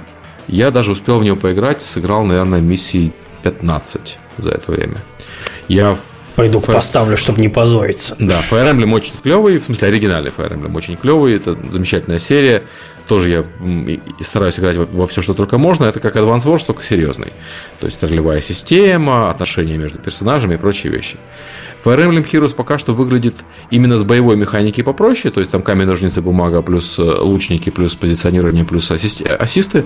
Но понятно, что пока я играю, она может раскрыться и появиться дополнительные вещи. Но сверху, вокруг всей этой игры навешена классическая э, азиатская фри-то-плей модель. Это означает у нас daily миссии, это означает, что у нас э, pay to win, очень жесткий pay to win. То есть ты проигрываешь миссию, ты можешь заплатить кристаллик э, за то, чтобы все твои герои ожили и получили полный хелс. Ну, то есть это победа в игре э, автоматическая, ну, в миссии. У тебя за эти же, за кристаллики можно проапгрейдить замок, в котором который, э, что даст э, дополнительный набор опыта твоим персонажам, а это в игре, в этой конкретной игре достаточно важно. У тебя можно за кристаллики покупать новых героев в бустерах, потому что ну, люди любят гачу. И при этом кристаллики жутко дорогие. То есть э, апгрейд замка э, стоит, ну вот у меня сейчас следующий апгрейд замка стоит 10 кристалликов, а 10 кристалликов это 6 долларов, например. Что-то как-то да. Да, да, прям, прям, прям дороговато. И пере, ну, восстановить героев в миссии тоже стоит один кристаллик. Это получается 60 центов, если их покупать вот э, по 10 долларов, э, по 10 штук. То есть это достаточно дорогая. И э, понятно, что игра балансируется силой персонажей, с которыми ты сталкиваешься, уровнем персонажей, с которыми сталкиваешься. А проблема такой балансировки в играх стратегических в том, что в определенный момент ты понимаешь, что весь, вся твоя стратегия, она не имеет никакого значения, просто потому что против тебя бросают чуваков, которые на 5 уровней выше. И какой бы ты суперстратег не был, ты их не победишь. В то время, когда ты играешь в классический Fire Emblem, там везде можно победить тактикой сильно превосходящего противника, потому что сильно больше тебя уровнем он не будет, потому что игру балансировали ну, для ручного прохождения, а не для а, вот такого, как на мобильном устройстве. То есть я видел, что сейчас ну, я в Твиттере видел, там геймдизайнерская тусовка вся радуется, что Fire Emblem, он не pay win. На самом деле, это чистый классический pay win, в котором э, стратегические битвы все-таки, ну, более-менее тактические, не так, как обычно. Но, опять-таки, это, они, они более-менее тактические, они настолько тактические, как настоящий Fire Emblem. Ну, посмотрим, сколько он заработает денег. Это, конечно, довольно интересно. У тебя какие прогнозы на вот эту штуку? Совершенно никаких, потому что я только-только ее поставил, подожди. Да, но она, кстати, очень красивая, там э, ролики классические, там все персонажи из классических игр, то есть... Э, вот у меня сразу же, извиняюсь, э, да. ты вот открой сейчас свой телефон, угу. у тебя иконка по сравнению с другими, она тебе не кажется слишком а, излишне детализированной. То есть я очень с трудом... Да, да, да, и она читаемая совершенно. А, вот если посмотреть на эту иконку со стороны, вот просто среди, там, не знаю, вот я его перенесу сейчас в папочку с остальными своими играми, mm-hmm. и это просто какой-то адский ад ну так не делают. Это, это чисто японская штука.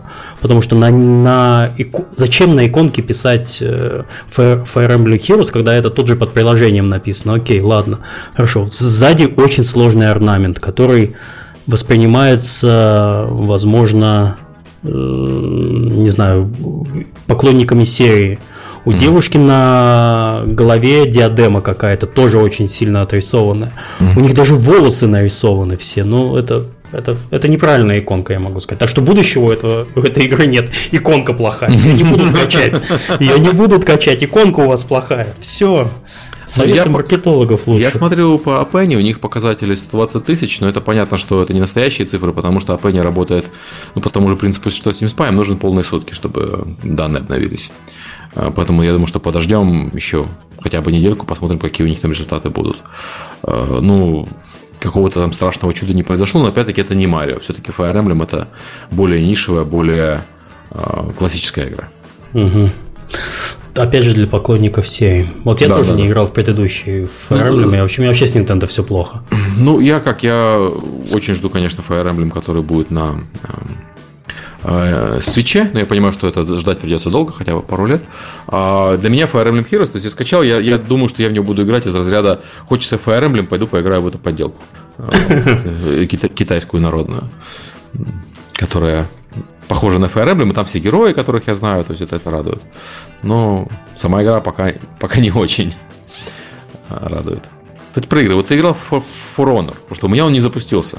У да, всех... были жалобы у многих людей, что черный экран на старте, и как это починить. У нас у всех во все не запустился, там какая-то проблема у них с сетевыми настройками. Если у тебя несколько человек с одного IP пытаются зайти, он не дает никому зайти. А у нас внешних IP меньше, чем наш, естественно, внутренних IP. Там вообще проблема, это я про это тоже расскажу. Я mm. в нее поиграл, наверное, часика два. Mm-hmm. Мне, в принципе, этого обычно хватает на всякие беты.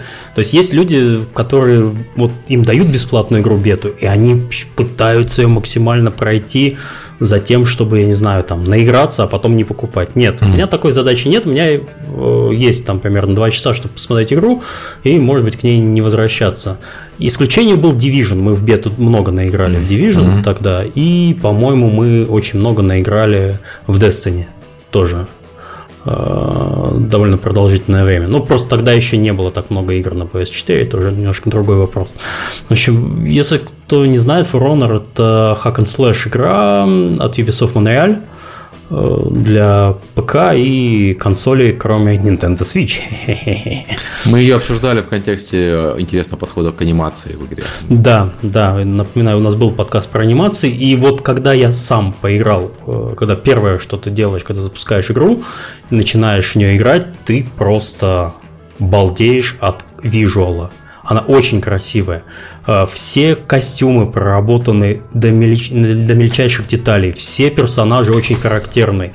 Анимация, вот когда там бежит варвар, когда у него тяжелая вот эта поступ, которую мы обсуждали, mm. выглядит очень потрясающе. То есть проект просто нереального mm-hmm. качества. В него очень приятно играть. Но есть традиционные болезни, которые сталкиваются я с Ubisoft. Помнишь, мы пытались в Rainbow Six поиграть, запустить э, матчи? Здесь та же самая проблема. Да, да, Ты в бете? Да, да. Да, у них, возможно, одна и та же команда шарит свой сетевой код на все проекты. А почему она его из беты шарит, а не из Я не знаю, я не знаю, Серега. Это довольно странное решение. В общем, если у тебя, э, если твой компьютер за натом находится, за таким режим, который, знаешь, ну, не позволяет там открывать порты или что-то такое, э, ты, скорее всего, не сможешь э, нормально поиграть э, в сетевой режим. Mm. Ты просто не зайдешь. То есть у тебя там есть три типа там крас... зелененький, желтенький и красненький. С красненьким ты вообще с друзьями ни одного матча не найдешь. Вот это очень странно. То есть только когда у тебя там зеленая зона, может быть, может быть там желтая, тебе повезет. Это, это ладно, одно. А, второе, боевка. Боевка сложная. То есть ты ожидаешь увидеть hack and slash, а hack and slash это что для меня? Ну, что-то такое, типа, не знаю, Shadow of Mordor или Batman, что-нибудь. Вот это, это мой максимум. Крестик, квадратик, крестик, квадратик, треугольник. Да, да, да, да. А здесь они сделали э, стойки парирования, которые у тебя, если ты играешь на мышке, они у тебя э, движением мышки вправо, влево, вниз, ой, нет, вверх, это закрываешься слева от удара, справа и сверху. Ну, такой маленький QTE, когда тебе показывают, с какой стороны враг замахивается, ты должен этот удар блокировать, либо просто уйти. Вот на мышке это играть практически невозможно, потому что э, мышка в игре используется, ну, не знаю, я привык в не знаю, камеру крутить, например, немножко mm-hmm. там свое движение корректировать. И когда вот корректировка твоего движения с мышкой совпадает с необходимостью парировать с нужной стороны, это, это очень-очень очень-очень тяжело. Когда тебе первое время дают А ты с геймпада не пробовал? Может, с геймпада все сильно лучше? С геймпада у тебя на правый стик я так я собирался, дал себе честное слово, во второй день я пойду и запущу эту игру, начну на геймпаде заново проходить, но так и не собрался. Нет, спасибо. Вот. Вот. Тяжелое. То есть э, я понимаю, что люди, есть люди, которые от этого будут получать удовольствие, можно, конечно, привыкнуть, но, возможно, все-таки надо стоит пробовать играть на геймпаде. Но э, так как я уже конь старый, меня уже новым трюкам тяжело обучить, я это воспринимаю как такой челлендж и совершенно ненужный. Несмотря на то, что э, игра красивая, мне в нее играть сложно. Плюс еще там есть несколько режимов игры.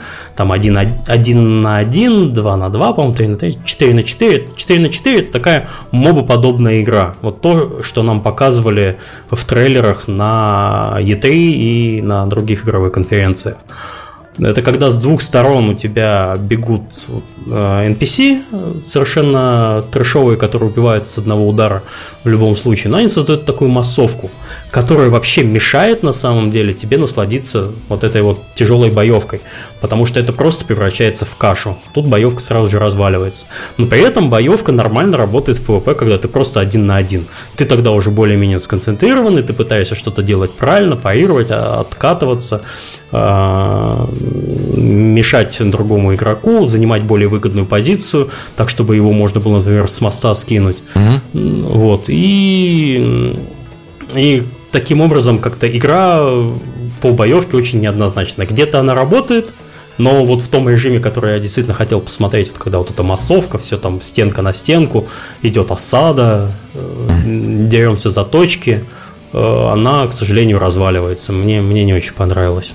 Так что вот неоднозначно. Покупать или нет, тоже не знаю, посоветовать если вы хотите, конечно, получить э, эстетическое удовольствие от того, как игра сделана, то да, ее надо обязательно посмотреть. Э, Open Beta, кстати, начнется 9, по-моему, э, февраля, так что mm-hmm. если кто не играл, обязательно скачайте. Может быть, они что-нибудь пофиксят, вот это, например, черный экран, потому что я тоже знаю, что не только у тебя там и еще у других ребят не работало. Я дома не пробовал, просто, может быть, у меня дома mm-hmm. будет работать нормально, у меня дома это настоящий IP-адрес. Вот, поэтому я, я так только видео посмотрел твое, кстати. Ну, давай, э, давай вместе Open Beta с тобой. Можно еще разок попробовать, может, я на геймпаде. Посмотрим, может быть, действительно, посмотрим. А, я еще, вот я видел, что ты играл в Ghost Recon Wild чего-то там. Да, я тоже успел, я успел сегодня поиграть, но я поиграл меньше, я поиграл где-то минут, наверное, 30-40. Слушай, я только 20 минут персонажа создавал. Как да, не, я рандом-рандом и вперед. Я такого, такого чернокожего бородача создал. Я такой, о, в, в шортах причем. Я такой, а, это же я. Все окей. Подходит. А, у меня ощущения такие, то есть, сейчас поделюсь своими. Я с рандомами играл, а они совершенно бестолковые, они занимались не пойми чем. Э, периодически высвечивались иконки, что им нужна помощь, а я пошел делать миссии, которые э, они должны Ты были. не с ботами играл случайно? Нет, с рандомами, именно с рандомами, потому что боты такими тупыми не бывают. Вот, э, я-то, конечно, с ботами лучше играть, чем с рандомами. Я уже потом понял это, ну, так получилось. Я сделал пару миссий, там надо было машинку гнать, и там надо было немножко пострелять. И пока что напоминает э, смесь Just с GTA, но что-то очень серьезное. То есть Джаскоз веселит, что он же совершенно несерьезный и, и можно творить что угодно. Да, open world а, такой. Да. И, и GTA тоже он на самом деле достаточно несерьезный. А вот здесь, ну, пока что, то, что я видел. Мне показалось, что мне не очень, ну, мне не очень понравилась вот эта серьезная тема. По радио постоянно да. там про... Вот это вот, э, не знаю, может быть, они на арму оглядываются. Ну, какая-то арма, да. арму. Ну, это явно не арма, это все-таки GTA с жесткозом, то есть даже миссия «Пойди угони Ламборджини» у, у чувака из гаража, в Боливии, где грунтовка, и, и ты на это, ну, ну, блин, а, она там э, по, по, таким, по такой дороге, она бы 300 метров не проехала. Вот, э, вот э, ну, ладно, вот, то есть, скажем так, если будет с кем играть, она выглядит забавной, потому что поиграть в GTA с, друз- с друзьями или поиграть в Just с друзьями я бы с удовольствием. Но она не выглядит как, как что-то, что я бы покупал ради сингла, скажем так. Ну, только кооператив, конечно. Ну да, да, да. А, у, тебя, а у тебя что было с производительностью? Ну, у меня, у меня, у меня... у меня рабочая машина, у меня ни, ничего не тормозит, поэтому... Это очень странно, потому что, ну, игра мне по умолчанию выставила самые высокие настройки. У меня 1070 сейчас mm-hmm. GTX.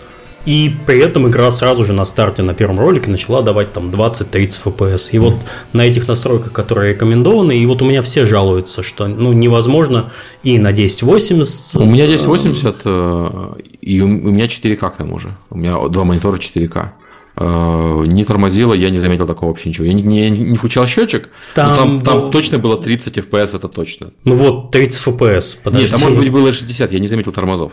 То есть... Нет, там, там нету лагов, то есть там нету пролагиваний.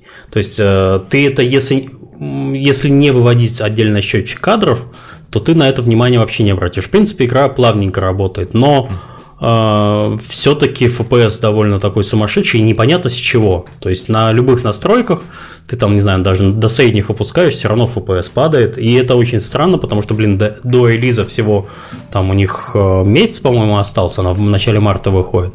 А тут mm. непонятно что. Может быть, build криво собрали, я не знаю. Может быть, не оптимизированный, может быть, еще не сталкивались. Но надеюсь, там у них сейчас форумы завалены вот, это, вот этими э, жалобами. Но вот все друзья, с которыми я общался, вот у нас в Дискорде, народ тоже перекидывался впечатлениями. У всех mm-hmm. как бы есть а, проблемы с, с, с производительностью. Я играл с другом днем сегодня. Вообще уже две недели сижу дома, потому что я болею. Mm-hmm. Я серьезно заболел. Надеюсь, надеюсь, когда-нибудь выздоровлю. И где-то вот часика-полтора мы побегали. Э, из них 20 минут я создавал персонажа.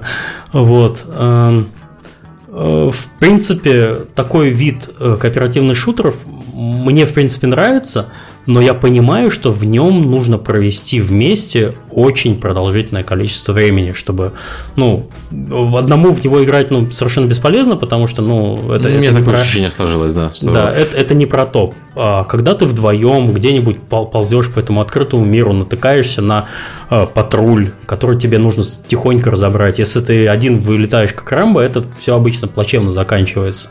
Вот. А самое удовольствие именно вот э, в, в пробраться куда-нибудь на участок, распределить роли, сказать, что ты там снимай левого, я сниму правого, потому что если ты снимешь одного, второй заметит, он сразу панику поднимет, и по тебе начнут палить, это совсем не то. Вот. И поэтому нужны друзья. И друзья нужны фактически на все время игры. То есть ты не, ты не сможешь играть, там, не знаю, скажем, другие игры или что-нибудь такое. Тебе нужна постоянная, постоянная пати. Либо с, с кем-то там э, просто с, со знакомыми, либо ну, постоянно. Не с рандомами.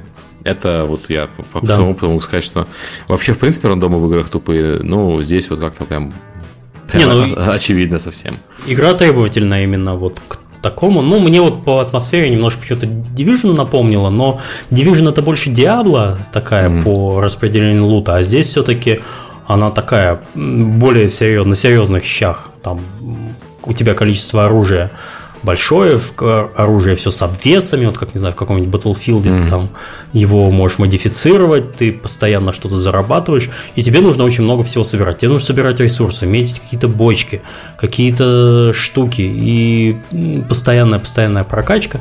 В общем, если наверное, наверное, все-таки игру делали, вот я опять вернусь к этой мысли, наверное, все-таки игру делали для тех, кто не осилил арму, которая очень сложная, Э, но она этим и привлекает определенное... Не знаю, у меня знакомые, которые играют в арму, они играют толпой там 60 на 60. Вот, э, мне кажется, что это все-таки не совсем про то. Ну, окей. В общем, я думаю, что стоит, конечно, подождать выхода и, оптими... и оптимизации, но угу. если есть с кем играть, э, то я бы купил. Просто я не уверен, что у меня будет время, когда играть в это, в это что-то, потому что, как ты правильно заметил, она явно требует там часов 60-80 хотя бы. Ну, при этом как бы мне комфортно находиться в таком mm-hmm. открытом мире. Обычно я к, к открытому миру отношусь немножко так скептически, потому что я сразу теряюсь, мне непонятно, что делать.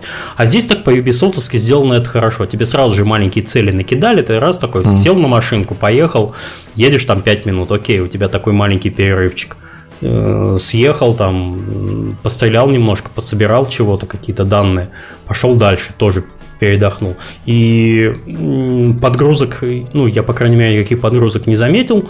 Мир действительно очень большой. Mm-hmm. И вот в нем можно просто, не знаю, так вот сесть вот с друзьями в выходные, вот в пятницу вечером приходишь с работы и так часов до 4 утра, где-нибудь там часов 6-7, вот в такое позалипать, это милое дело. Но, к сожалению, мы уже старые для этого дерьма.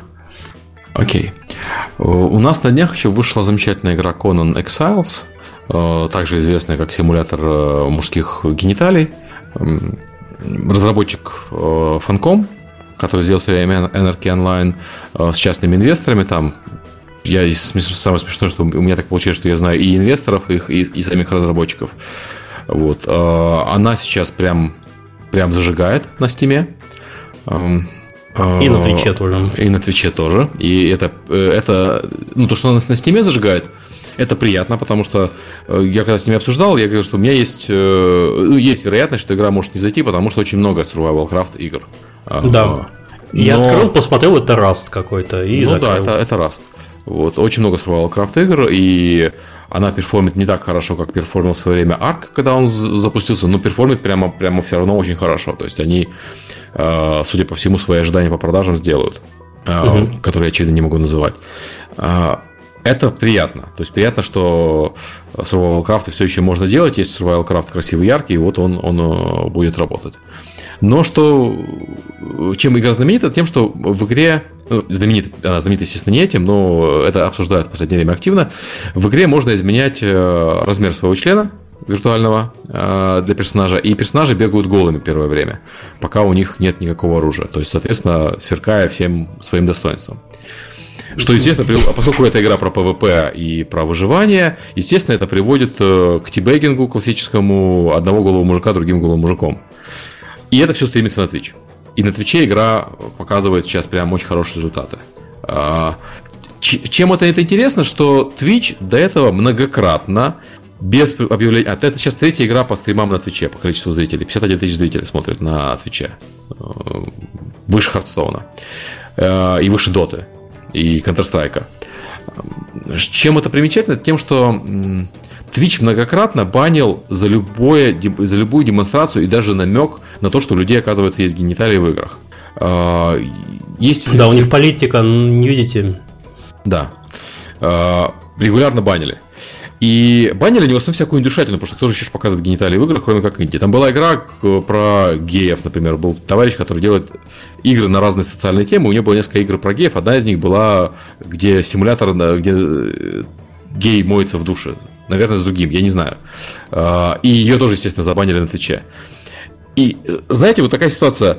С одной стороны, Twitch такие молодцы и за мораль, ну когда деньги, так нет, давайте все-таки давайте разрешим стримить игру на Твиче, потому что, ну... На, на можно. Да, да, там какой-то неизвестный разработчик с какими-то гейми, кого он волнует, а вот тут нормальный большой проект, ну да, в нем есть члены, ну как же так, если мы не будем его стримить, они же пойдут на YouTube стримить, и они же пойдут на ВКонтакте или на Facebook стримить. Ну, на Фейсбуке, понятно, забанят, чертовой матери, Facebook вообще правила странные. А ВКонтакте ну, так рад будет. А ВКонтакте, кстати, да, будет рад, я думаю, что там такие, там же 18 плюс поставил, и можно стримить э, э, такие игры. И это, ну, меня это расстроило. Особенно после истории, есть э, история с инди-разработчиком э, игры Yandere. Вот. Э, и игра анимешная игра, симулятор девочки, которая разбирается с конкурентками своего мальчика. То есть я не играл, я так понимаю, что это такой хитман только с аниме и про девочку. Но я ну, не это играл. прекрасная игра, я да. просто обожаю эту игру, можно я вклинюсь? Давай, да, давай. конечно. Да, потому что Yandere Simulator, э, разработчик, э, он делает ее уже, по-моему, два года, и он построил комьюнити вокруг этой игры прекрасное. И он каждый апдейт, он постоянно ведет видеоблог, он постоянно апдейтит, он спрашивает комьюнити, стоит ли мне сделать вот так, или стоит мне сделать вот так.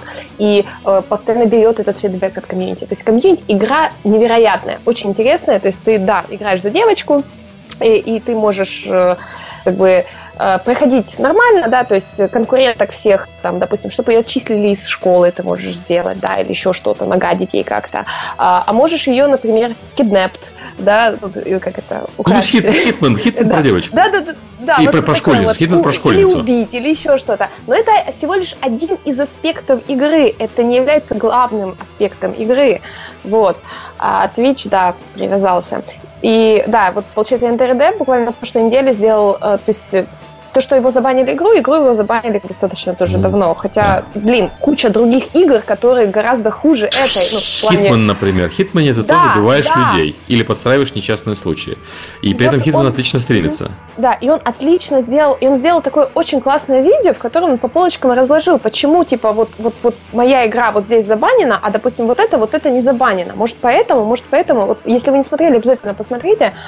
А, и а, из этого разразился такой большой как бы ну, скандал. А, ну как это это реально вот задело немножко Twitch плане, что это их коснулось, что они даже все-таки отправили ему официальное письмо, но такое очень непонятное. И я вот честно хочу сказать, что я вот когда на ПАКСе я подходила к паре людей из свеча, и я задавала вопрос, а что там?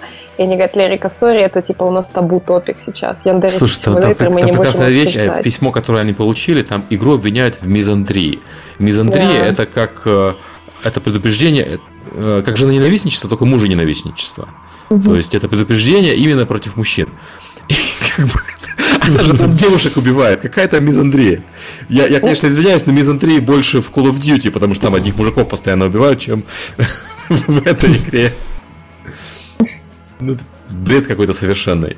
Ну, в общем, смущает двоякость политики сервиса, да. прежде всего а уже потом остальное какие-то моральные принципы. Ну, очевидно, есть... что у компании Twitch моральных принципов никогда в жизни не было. Проблема в том, что они притворяются, что у них есть моральные принципы. Говорят, вот эту мы игру забаним, а Конан, когда один мужчина другого, один голый мужчина с яйцами приседает на лицо другого мужчине, это замечательно, это пусть смотрят 50 тысяч человек в прямом эфире. Ну, это же ну, мужики, это же нет феминистического. Там и женщины могут то же самое делать, не волнуйся. А, да? О, да. Нет, там же полный, э, полное равноправие. Там... Вот. И причем самое интересное, что я... Э, они даже HGate никакого не имеют. Э, я на, на, зашел на, на Twitch, э, там вот прямо сейчас в прямом эфире на самом популярном канале чувак меряет, делает себе член. Вот, э, для персонажа. Конкурсы интересные. Ну, то есть никого это не смущает совершенно, как-то они не банят никого. Странно странно очень. Ну, надеюсь, что в ближайшее время все-таки Twitch как-то свою политику более Они американцы. Пропишет. Это проблема, да. проблема в э, традиционной культуре, э, подходе к э, наличию у людей гениталий в Соединенных Штатах Америки. Я а, недавно... так они Трампа выбрали. Ну да, да, понятно. Это, это тоже отдельная история, кстати, поговорим. Меня Недавно удивил э, случай, когда я э, в Твиттере Бен Кучера написал, что Pornhub запустил э, сайт про секс и образование. А, и, и такой, типа, я ему пишу, мол, а зачем порносайту учить детей сексу, когда есть школа? А говорит, а школам запрещено. Э, то есть школы у них э, под очень строгим запретом не имеют права детям рассказывать про э, секс, про предохранение, про то, что про гениталии, про все остальные вещи. Просто, просто тупо запрещено. То есть вот люди с такими комплексами вырастают, а потом Twitch основывают и, и Facebook. Соответственно, отношения вот получается. То есть, например, на том же Фейсбуке, например, за нацистские символы не банят, а за голые сиськи банят. Что для меня совершенно непонятно, если честно. Вот Twitch, я думаю, то же самое. Я, то есть я уверен, что можно спокойно стримить там какой-нибудь симулятор э, нации, и они слова не скажут. Ну, не дай бог, там, анимешная девочка, обижающая других анимешных девочек, да, все. В общем, или... не делайте, не делайте провокационных игр, чтобы вас на Твиче не банили. Ну, или, или делайте и просто э, стримьте их не на Твиче. Вот. Э. Ну, слушай, вообще вот недавно уже выходил Genital Juicing, или как она правильно? Jousting, да. А, Jousting. Да. Вот. Я так понимаю, они очень сильно рассчитывали на виральность именно mm-hmm. своего проекта. Ну, потому что там пинусы там туда-сюда mm-hmm. летают. И ее, вот я вот сейчас открыл список в чатике, модератор дал ссылку на все вообще игры забаненные на Твиче, mm-hmm. она там есть. Вот, то есть эм, ну, слушай, там же нарисованы гипертрофированные члены, которые э, ездят на экрану, по экрану, как в игре Змейка. А тут тебе Конан ты, ты, кто забанит Конана, получит мечом по голове, понимаешь? Поэтому... Это как, как Чака Норриса забанить, наверное. Mm-hmm. Конана святой, да. Mm. Ладно, хватит. Окей, ребята, я побегу. Да, давай. Нужно уже бежать. Все, я очень да. рада была. Спасибо, что пригласили, что поболтали. Спасибо, что пришла. И, Всегда да. рада. Увидимся на Коннекте и на GDC и дальше везде. И все, пока-пока. Пока. Так, у нас следующая новость. У нас ев... опять, опять про Valve. Европейская комиссия начала расследование в отношении Valve из-за нарушения правил ЕС. Ее обвиняют в том, что она сговорилась с пятью игровыми издателями Bandai Namco, Capcom, Focus Home, как медиа из Max по поводу региональной блокировки продуктов а, по, ну, то есть, вот, например, есть специальные регионы, в которых игры там можно активировать только там, не знаю, в Польше, например, в Чехии mm. и так далее. Что ты, Сергей, как у нас специалист по Steam, это у нас ты? Что ты Ну, я как специалист по Steam, да, могу сказать, что Европейская комиссия самая я думаю, что ты отвечал за это, наверное, какой-то северный их отдел, какой-нибудь там эстонский, потому что практика, которую они упоминают, это разделение Европы на две зоны, Евро-2 и Евро-1 с разными ценами, а Steam перестал, отменил два года назад, если я не ошибаюсь. То есть, очевидно, речь идет про вот те самые, э, про ту самую ситуацию. Это не, ну, не, не первый раз такая ситуация происходит. В Австралии, например, где Steam э, проиграл суд, он проиграл суд за то, что у Steam не было рефандов, когда рефанды у него уже на тот момент были год. То есть я думаю, что здесь ситуация будет примерно такая же. То есть э, комиссия посмотрит, э, решит, что э, в свое время, когда на Steam была дискриминация по ценам, это было неправильно, и давайте Steam накажем за тот период, когда у них дискриминация цен еще была, а в Европе она уже была запрещена. Потому что запретили ее больше, чем два года назад, собственно, в Евросоюзе. Ну, то есть, по этому поводу можно сказать, что Еврокомиссия, в принципе, теоретически права, потому что действительно был период, когда Steam нарушал эти э, согласования. А Steam э, в этом случае, ну, как бы компании стоит задуматься о том, что Valve Time, Valve Time не стоит применять к вещам, когда тебя могут, э, на тебя могут подать в суд. То есть, если Европа приняла законодательство про то, что дискриминация ценовая незаконна, то, наверное, стоит э, отменять еврозону чуть-чуть быстрее, чем они это сделали.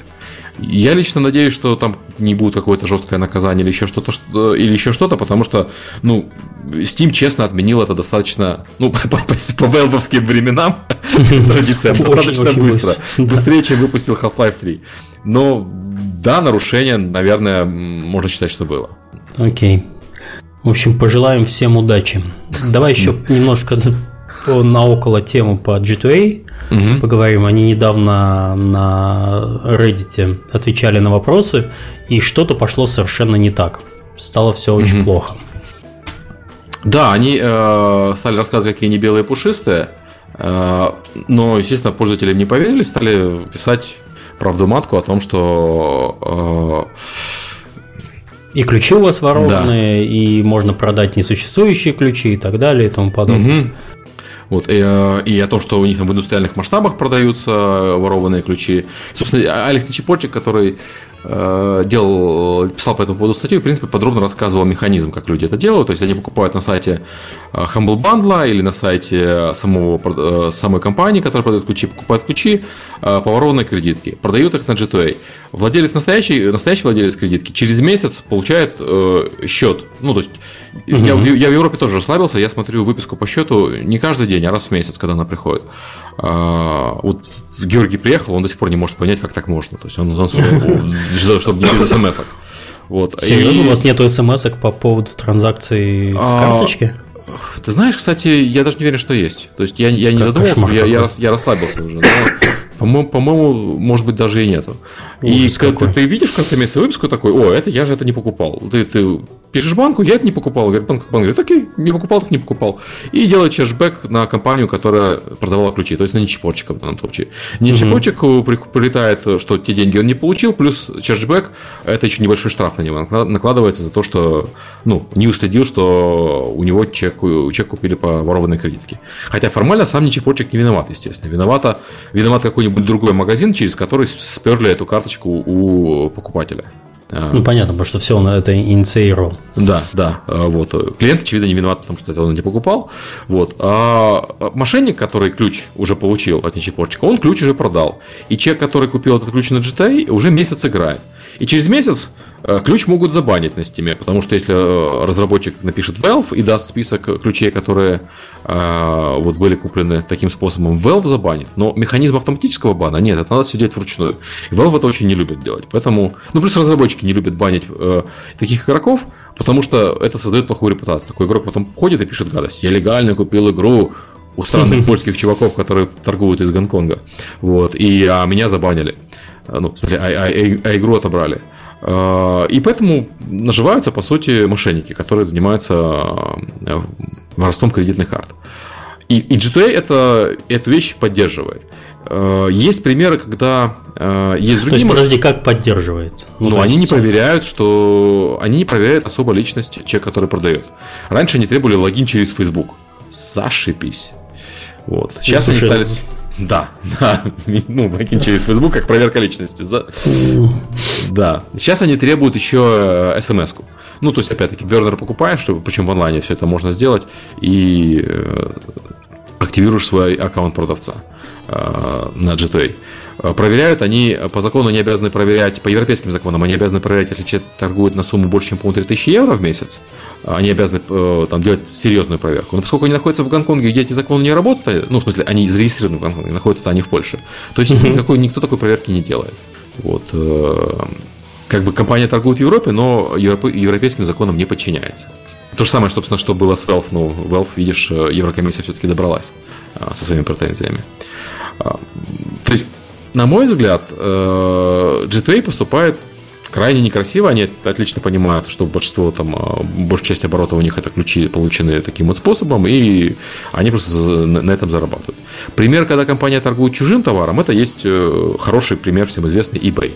У eBay угу. э, работа идет следующим образом. Во-первых, они проверяют продавца чтобы люди не торговали краденым. Потому что торговать, торговать можно не только краденными ключами для игр, но и краденными там, машинами, знаешь, и так далее. Вот, э, краденными вещами. Во-вторых, э, они не перечисляют деньги продавцу до тех пор, пока покупатель, э, ну, не пройдет определенный срок, то есть покупатель точно получил товар и не, не, не пожаловался. И если что-то случилось, то они возвращают полностью сумму денег покупателю, которого обманули. GTA э, это делает только если ты платишь ежемесячную подписку на GTA. А кто будет платить месячную, ежемесячную подписку? Вот GTA Shield, который. Да, да. Он, вот. правда, копейки стоит, но... Ну, это ежемесячные копейки. Это, ну, это... вот его пользователи что называют shady service такой. Да, да. То есть от него хрен отпишешься, он автоматически галочка включена при покупке. Там, и так да, далее. да, да. Я пару раз покупал через GTA какие-то ключи, ну, грешен, честно скажу. Вот. Ну, то есть, без всякой задней мысли, потому что просто там э, я хотел один раз я дарил игру другу, например, вот близзардскую игру нельзя другу подарить. Я mm. дарил Overwatch. Mm-hmm. Где-то я его покупал, не помню. Ну, неважно. Может быть, на GTA, может быть, нет. А, и иногда там а, и ищу игры, которых сейчас нету на распродаже, но вот там друзья позвали поиграть, например можно таким образом тоже. На Steam сейчас распродажи нет, и можно купить э, дешевле на таком сервисе. То есть, как бы я, я не чувствую себя каким-то плохим человеком, mm-hmm. что, что я там э, покупаю игры чуть дешевле, чем это э, можно сделать. Такие деньги это деньги. Вот. Но вот от этого GTA Shield я, это, это очень тяжело. Это физически больно, там все очень психологически хорошо сделано, чтобы вы все-таки на него когда-нибудь подписались. Mm-hmm. Ну, я все равно предпочитаю, конечно, все напрямую на Steam покупать, на PlayStation Store и так далее, без, без вот этого безобразия. Вот. Как ты думаешь, чем эта вся буча закончится? Я думаю, что с одной стороны, забанить GTA именно сам Steam не может, потому что он продает ключи, которые... Он, ну, у GTA нет никаких контактов со Steam прямых. Они перепродают ключи, которые э, получили разработчики от Steam. А перестать выдавать ключи разработчикам, которые продают под Steam, Steam тоже не может, потому что, типа, э, это будет некрасивый жест с их стороны. Угу. То есть это будет выглядеть, как будто они жадные и не хотят дать, давать людям продавать на стороне. Соответственно, Э, именно решить индустриально этот вопрос не получится. То есть, как ты можешь, будешь бойкотировать GTA, как ты можешь бойкотировать, если ты продаешь сетпати. Им не, не нужна совершенно поддержка разработчиков. Этот вопрос может решить только тоже та же самая Еврокомиссия, э, которая, я думаю, что через года три обнаружит существование, существование GTA, и еще года через два после этого примет какое-то решение по, по его поводу. Слушай, ну у GTA же есть какие-то аккаунты. Может быть, им как-то ужесточить, ужесточить э, для продавцов правила. Любые, Или, знаю, там, любые ужесточения будут означать уменьшение их оборота. Ну, вообще, да. Потому что они же все-таки посредник, они же получают не полную сумму, они какую-то комиссию только берут с платежей за, за продажу. Угу. То есть, да, уменьшение оборота это, конечно, для них серьезное дело. Ну, в общем, не знаю. То есть это будет продолжаться до тех пор, пока на GTA будут цены дешевле, чем в официальных магазинах. Собственно, и все. Ну, как бы сэкономить народ всегда предпочитает, даже я не скрываю. Почему бы и нет? Э, да, ну вопрос опять-таки не столько в экономии. Э, понятно, что многие люди покупают ради экономии. Вопрос э, в том, что не все, не, не, все средства, не все платежные средства поддерживаются на Steam. Поляки вообще традиционно не любят покупать на Steam, потому что, опять-таки, из отмены Еврозоны, Евро-2, у них очень высокие цены на игры. Угу. Ну, в, в, они такие же, как в Германии, но только доходы в Польше сильно ниже, чем в Германии. Соответственно, позволить себе игры гораздо тяжелее. Вот. То есть это вопрос чего такой социальной неравенности, социального неравенства по регионам. Я думаю, что отмена еврозоны, второй еврозоны, собственно, постигнула такой взрывной рост G2A, потому что многие игроки из более бедных европейских стран и угу. стали покупать игры, э, стали искать места, где можно купить игры по, по старым ценам, как раньше было, а не вот по новым э, высоким ценам. То есть это касается не только Польши, там Италия туда же относится, там Словакия, Чехия, все страны, где ну, короче, все страны, которые не Германия, Франция или Британия. Да, например. Восточная Европа, да. Да-да, восточная и южная э, страны. Незажиточные бюргеры. Угу. Вот, в общем, будем следить за развитием ситуации, посмотрим, чем это все закончится. Главное, чтобы разработчики не страдали. Это самое главное. Эм, давай в качестве флейм-темы последнюю тему. у, нас, у нас спрашивали даже в чате, будем ли мы обсуждать Трампа. Будем, но мы будем обсуждать его не с той, с той точки зрения, что это там хороший или плохой президент, а с той точки зрения, что ну, не наш пошел... президент, нас как бы это должно Да, это не наш президент, нас да. это не особо сильно волнует. Нас волнует реакция игровой индустрии на его один из последних указов, я не знаю, как это правильно. Но я думаю, что касается, там, это касается не только его последнего указа, в принципе, реакция игровой индустрии на, ну. на, на Трампа. Последний указ э, Трампа про запрет э, на въезд э, жителям семи стран, э, временный запрет на 90 дней жителям из семи стран, пре, преимущественно мусульманских стран э, в Штаты. Он э, вызвал там волну негодования в Штатах, и там понятно, что пресса освещает его очень криво, то есть, когда Трамп называет прессу fake news, это, конечно, перебор, но пресса действительно э, пишет про этот запрет как запрет на въезд мусульманам. Вот, в то время как на самом деле запрет касается любых граждан этих семи стран, включая христиан, атеистов и так далее. И э, есть э, достаточно серьезный процент там, беженцев христиан, которые не могут теперь въехать ну, в Штаты. Слушай, ты видел глобус глазами американца, да? Ну да, я понимаю. Что-то там это Muslims, сверху Crazy Russians, справа Asians и все такое. Тут, видимо, у него Трампа примерно такой глобус и стоит. Что типа маслимся где-то там. Да, да, все, все, все там. Вот, э, ну, понятно, что э, из этих стран э, исторически в Штаты не въезжали террористы. То есть там были террористы из Саудовской Аравии, были террористы из России, но они обычно въезжают не по мигрантским визам, а по Б1. То есть они проходят проверки. Но это не важно. Важно то, что вся игровая индустрия как один выступила против этого указа, потому что э, в современном э, мире этот указ внезапно затрагивает множество людей, которые не живут давным-давно в Иране или Ираке, и которые просто угораздило родиться в этих странах. И они давным-давно уже в Европе живут. Например, есть э, Шамс я не помню, как ее фамилия зовут, но я помню, как она пишется. Ергани или, или Ержани из э, Парадокс, их продюсер. Он из Ирана. Он родился в Иране, но семья его в свое время сбежала из Ирана, потому что, ну, э, там власти, власть сменилась и стали убивать. Он не имеет права теперь ехать в Штаты, соответственно, пропускает GDC. Потому что он там родился и формально является гражданином Ирана до сих пор, хотя он уже давным-давно гражданин э, Евросоюза тоже. Э, Рами Исмаил, все, все мои любимые, Лерика особенно, он родился в Египте. И хотя является гражданином Нидерландов, тоже является гражданином Египта и, соответственно, тоже не имеет права улетать э, больше США. Это касается не только вот там, ну, то есть можно там говорить, ну ладно, это моя хата с краю, это не касается нас. Это касается россиян и украинцев тоже. Просто там изменение было менее жесткое. Украинцам и россиянам теперь нельзя автоматически продлевать визу, как можно было раньше. Да, вот я последнюю визу продлевал по почте. Да, то есть то я есть... просто заполнил документы. Ну, я mm-hmm. пришел в местную контору, она за меня помогла заполнить документы, я только на вопросы отвечал. Она запаковала их в конвертик, отправила по почте, и через неделю мне вернулась уже продленная виза на, э, в США на три года спокойно. Mm. То есть э, это, это просто удобно, мне не надо было ехать в Москву, проходить этот ад с посольством, а там на самом деле ад в некотором, э, в некотором роде. Вот, то есть это, это еще то, то себе удовольствие получения визы американской. Вот, так что сейчас вот это отменили, и это как бы, ну хорошо, что я успел, хорошо, что у меня в прошлом году была поездка, вот, ну не знаю. Ну, у меня, э, на самом деле процесс получения американской визы, когда у тебя была предыдущая виза, э, и даже если тебе надо проходить процедуру по новой, ну, то есть мне, мне так пришлось проходить, потому что я в другой стране получал визу, он все равно несложный. Потому что если они тебя раз проверяли, второй раз они проверяют тебя быстрее. Да, да.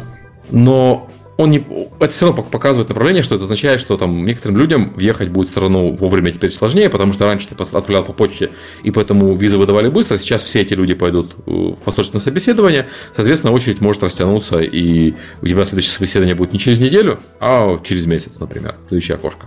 Потому что вряд ли кто-то будет увеличивать бюджет на посольство э, США за рубежом, ну, чтобы компенсировать эти все вещи. То есть это все, все неприятные условия, и там игровая индустрия сейчас против этого сильно... Да. Просто напоминаю, что я, я не знаю, как вот у нас на постсоветском пространстве мы привыкли, что у нас в основном работают люди ну, из соседних свои городов, да. да, свои же. В Америке компании, они мультинациональные, то есть там Э, в одном кабинете могут ли работать люди с разных э, стран мира, и чаще всего даже ну, общаются по-английски, но для, для большинства из них это не родной язык. То есть там все очень-очень-очень разношерстно. И для людей, которые работают в этой индустрии, Э, какое-то ограничение перемещения свободы действий. Вот, например, ты, не знаю, там из Ирана работаешь э, в, в компании по разработке игр США, и у тебя есть друг в Иране, тоже хороший геймдевелопер, ты хочешь, хочешь его пригласить, э, давай поехали работать вместе. Mm-hmm. У нас тут хорошо, интересный проект. Я знаю, что ты нам очень сильно поможешь. замечательные. Да, и конкурсы замечательные.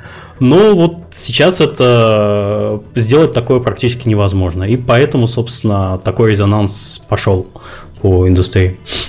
Вот, так что, ну, не знаю, надеюсь, ситуация, конечно, улучшится, но первые э, моменты избрания нового президента США, они такие... Ну, игровой индустрии, оно, да, да очевидно, не понравилось. При этом я хочу, хочу заметить, что я там не придерживаюсь совершенно левых взглядов. То есть для меня истерия, когда люди подменяют понятия и все остальное, мне тоже очень, очень неприятно. Когда... Э, Причем она, на, на мой взгляд, в данном случае вредит э, и тем людям, которые поднимают истерию. То есть каждый раз, когда они пишут в новостях о том, что это бан для мусульман, средний американский фермер, который как совершенно случайно не мусульманин, он такой, ну окей, что меня что mm-hmm. должно волновать.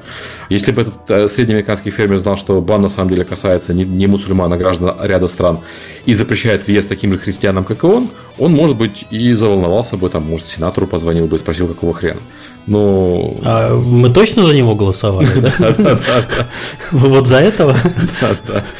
Потому что обещал он бан для мусульман в свое время, а сделал бан не для всех и э, только для э, ряда государств.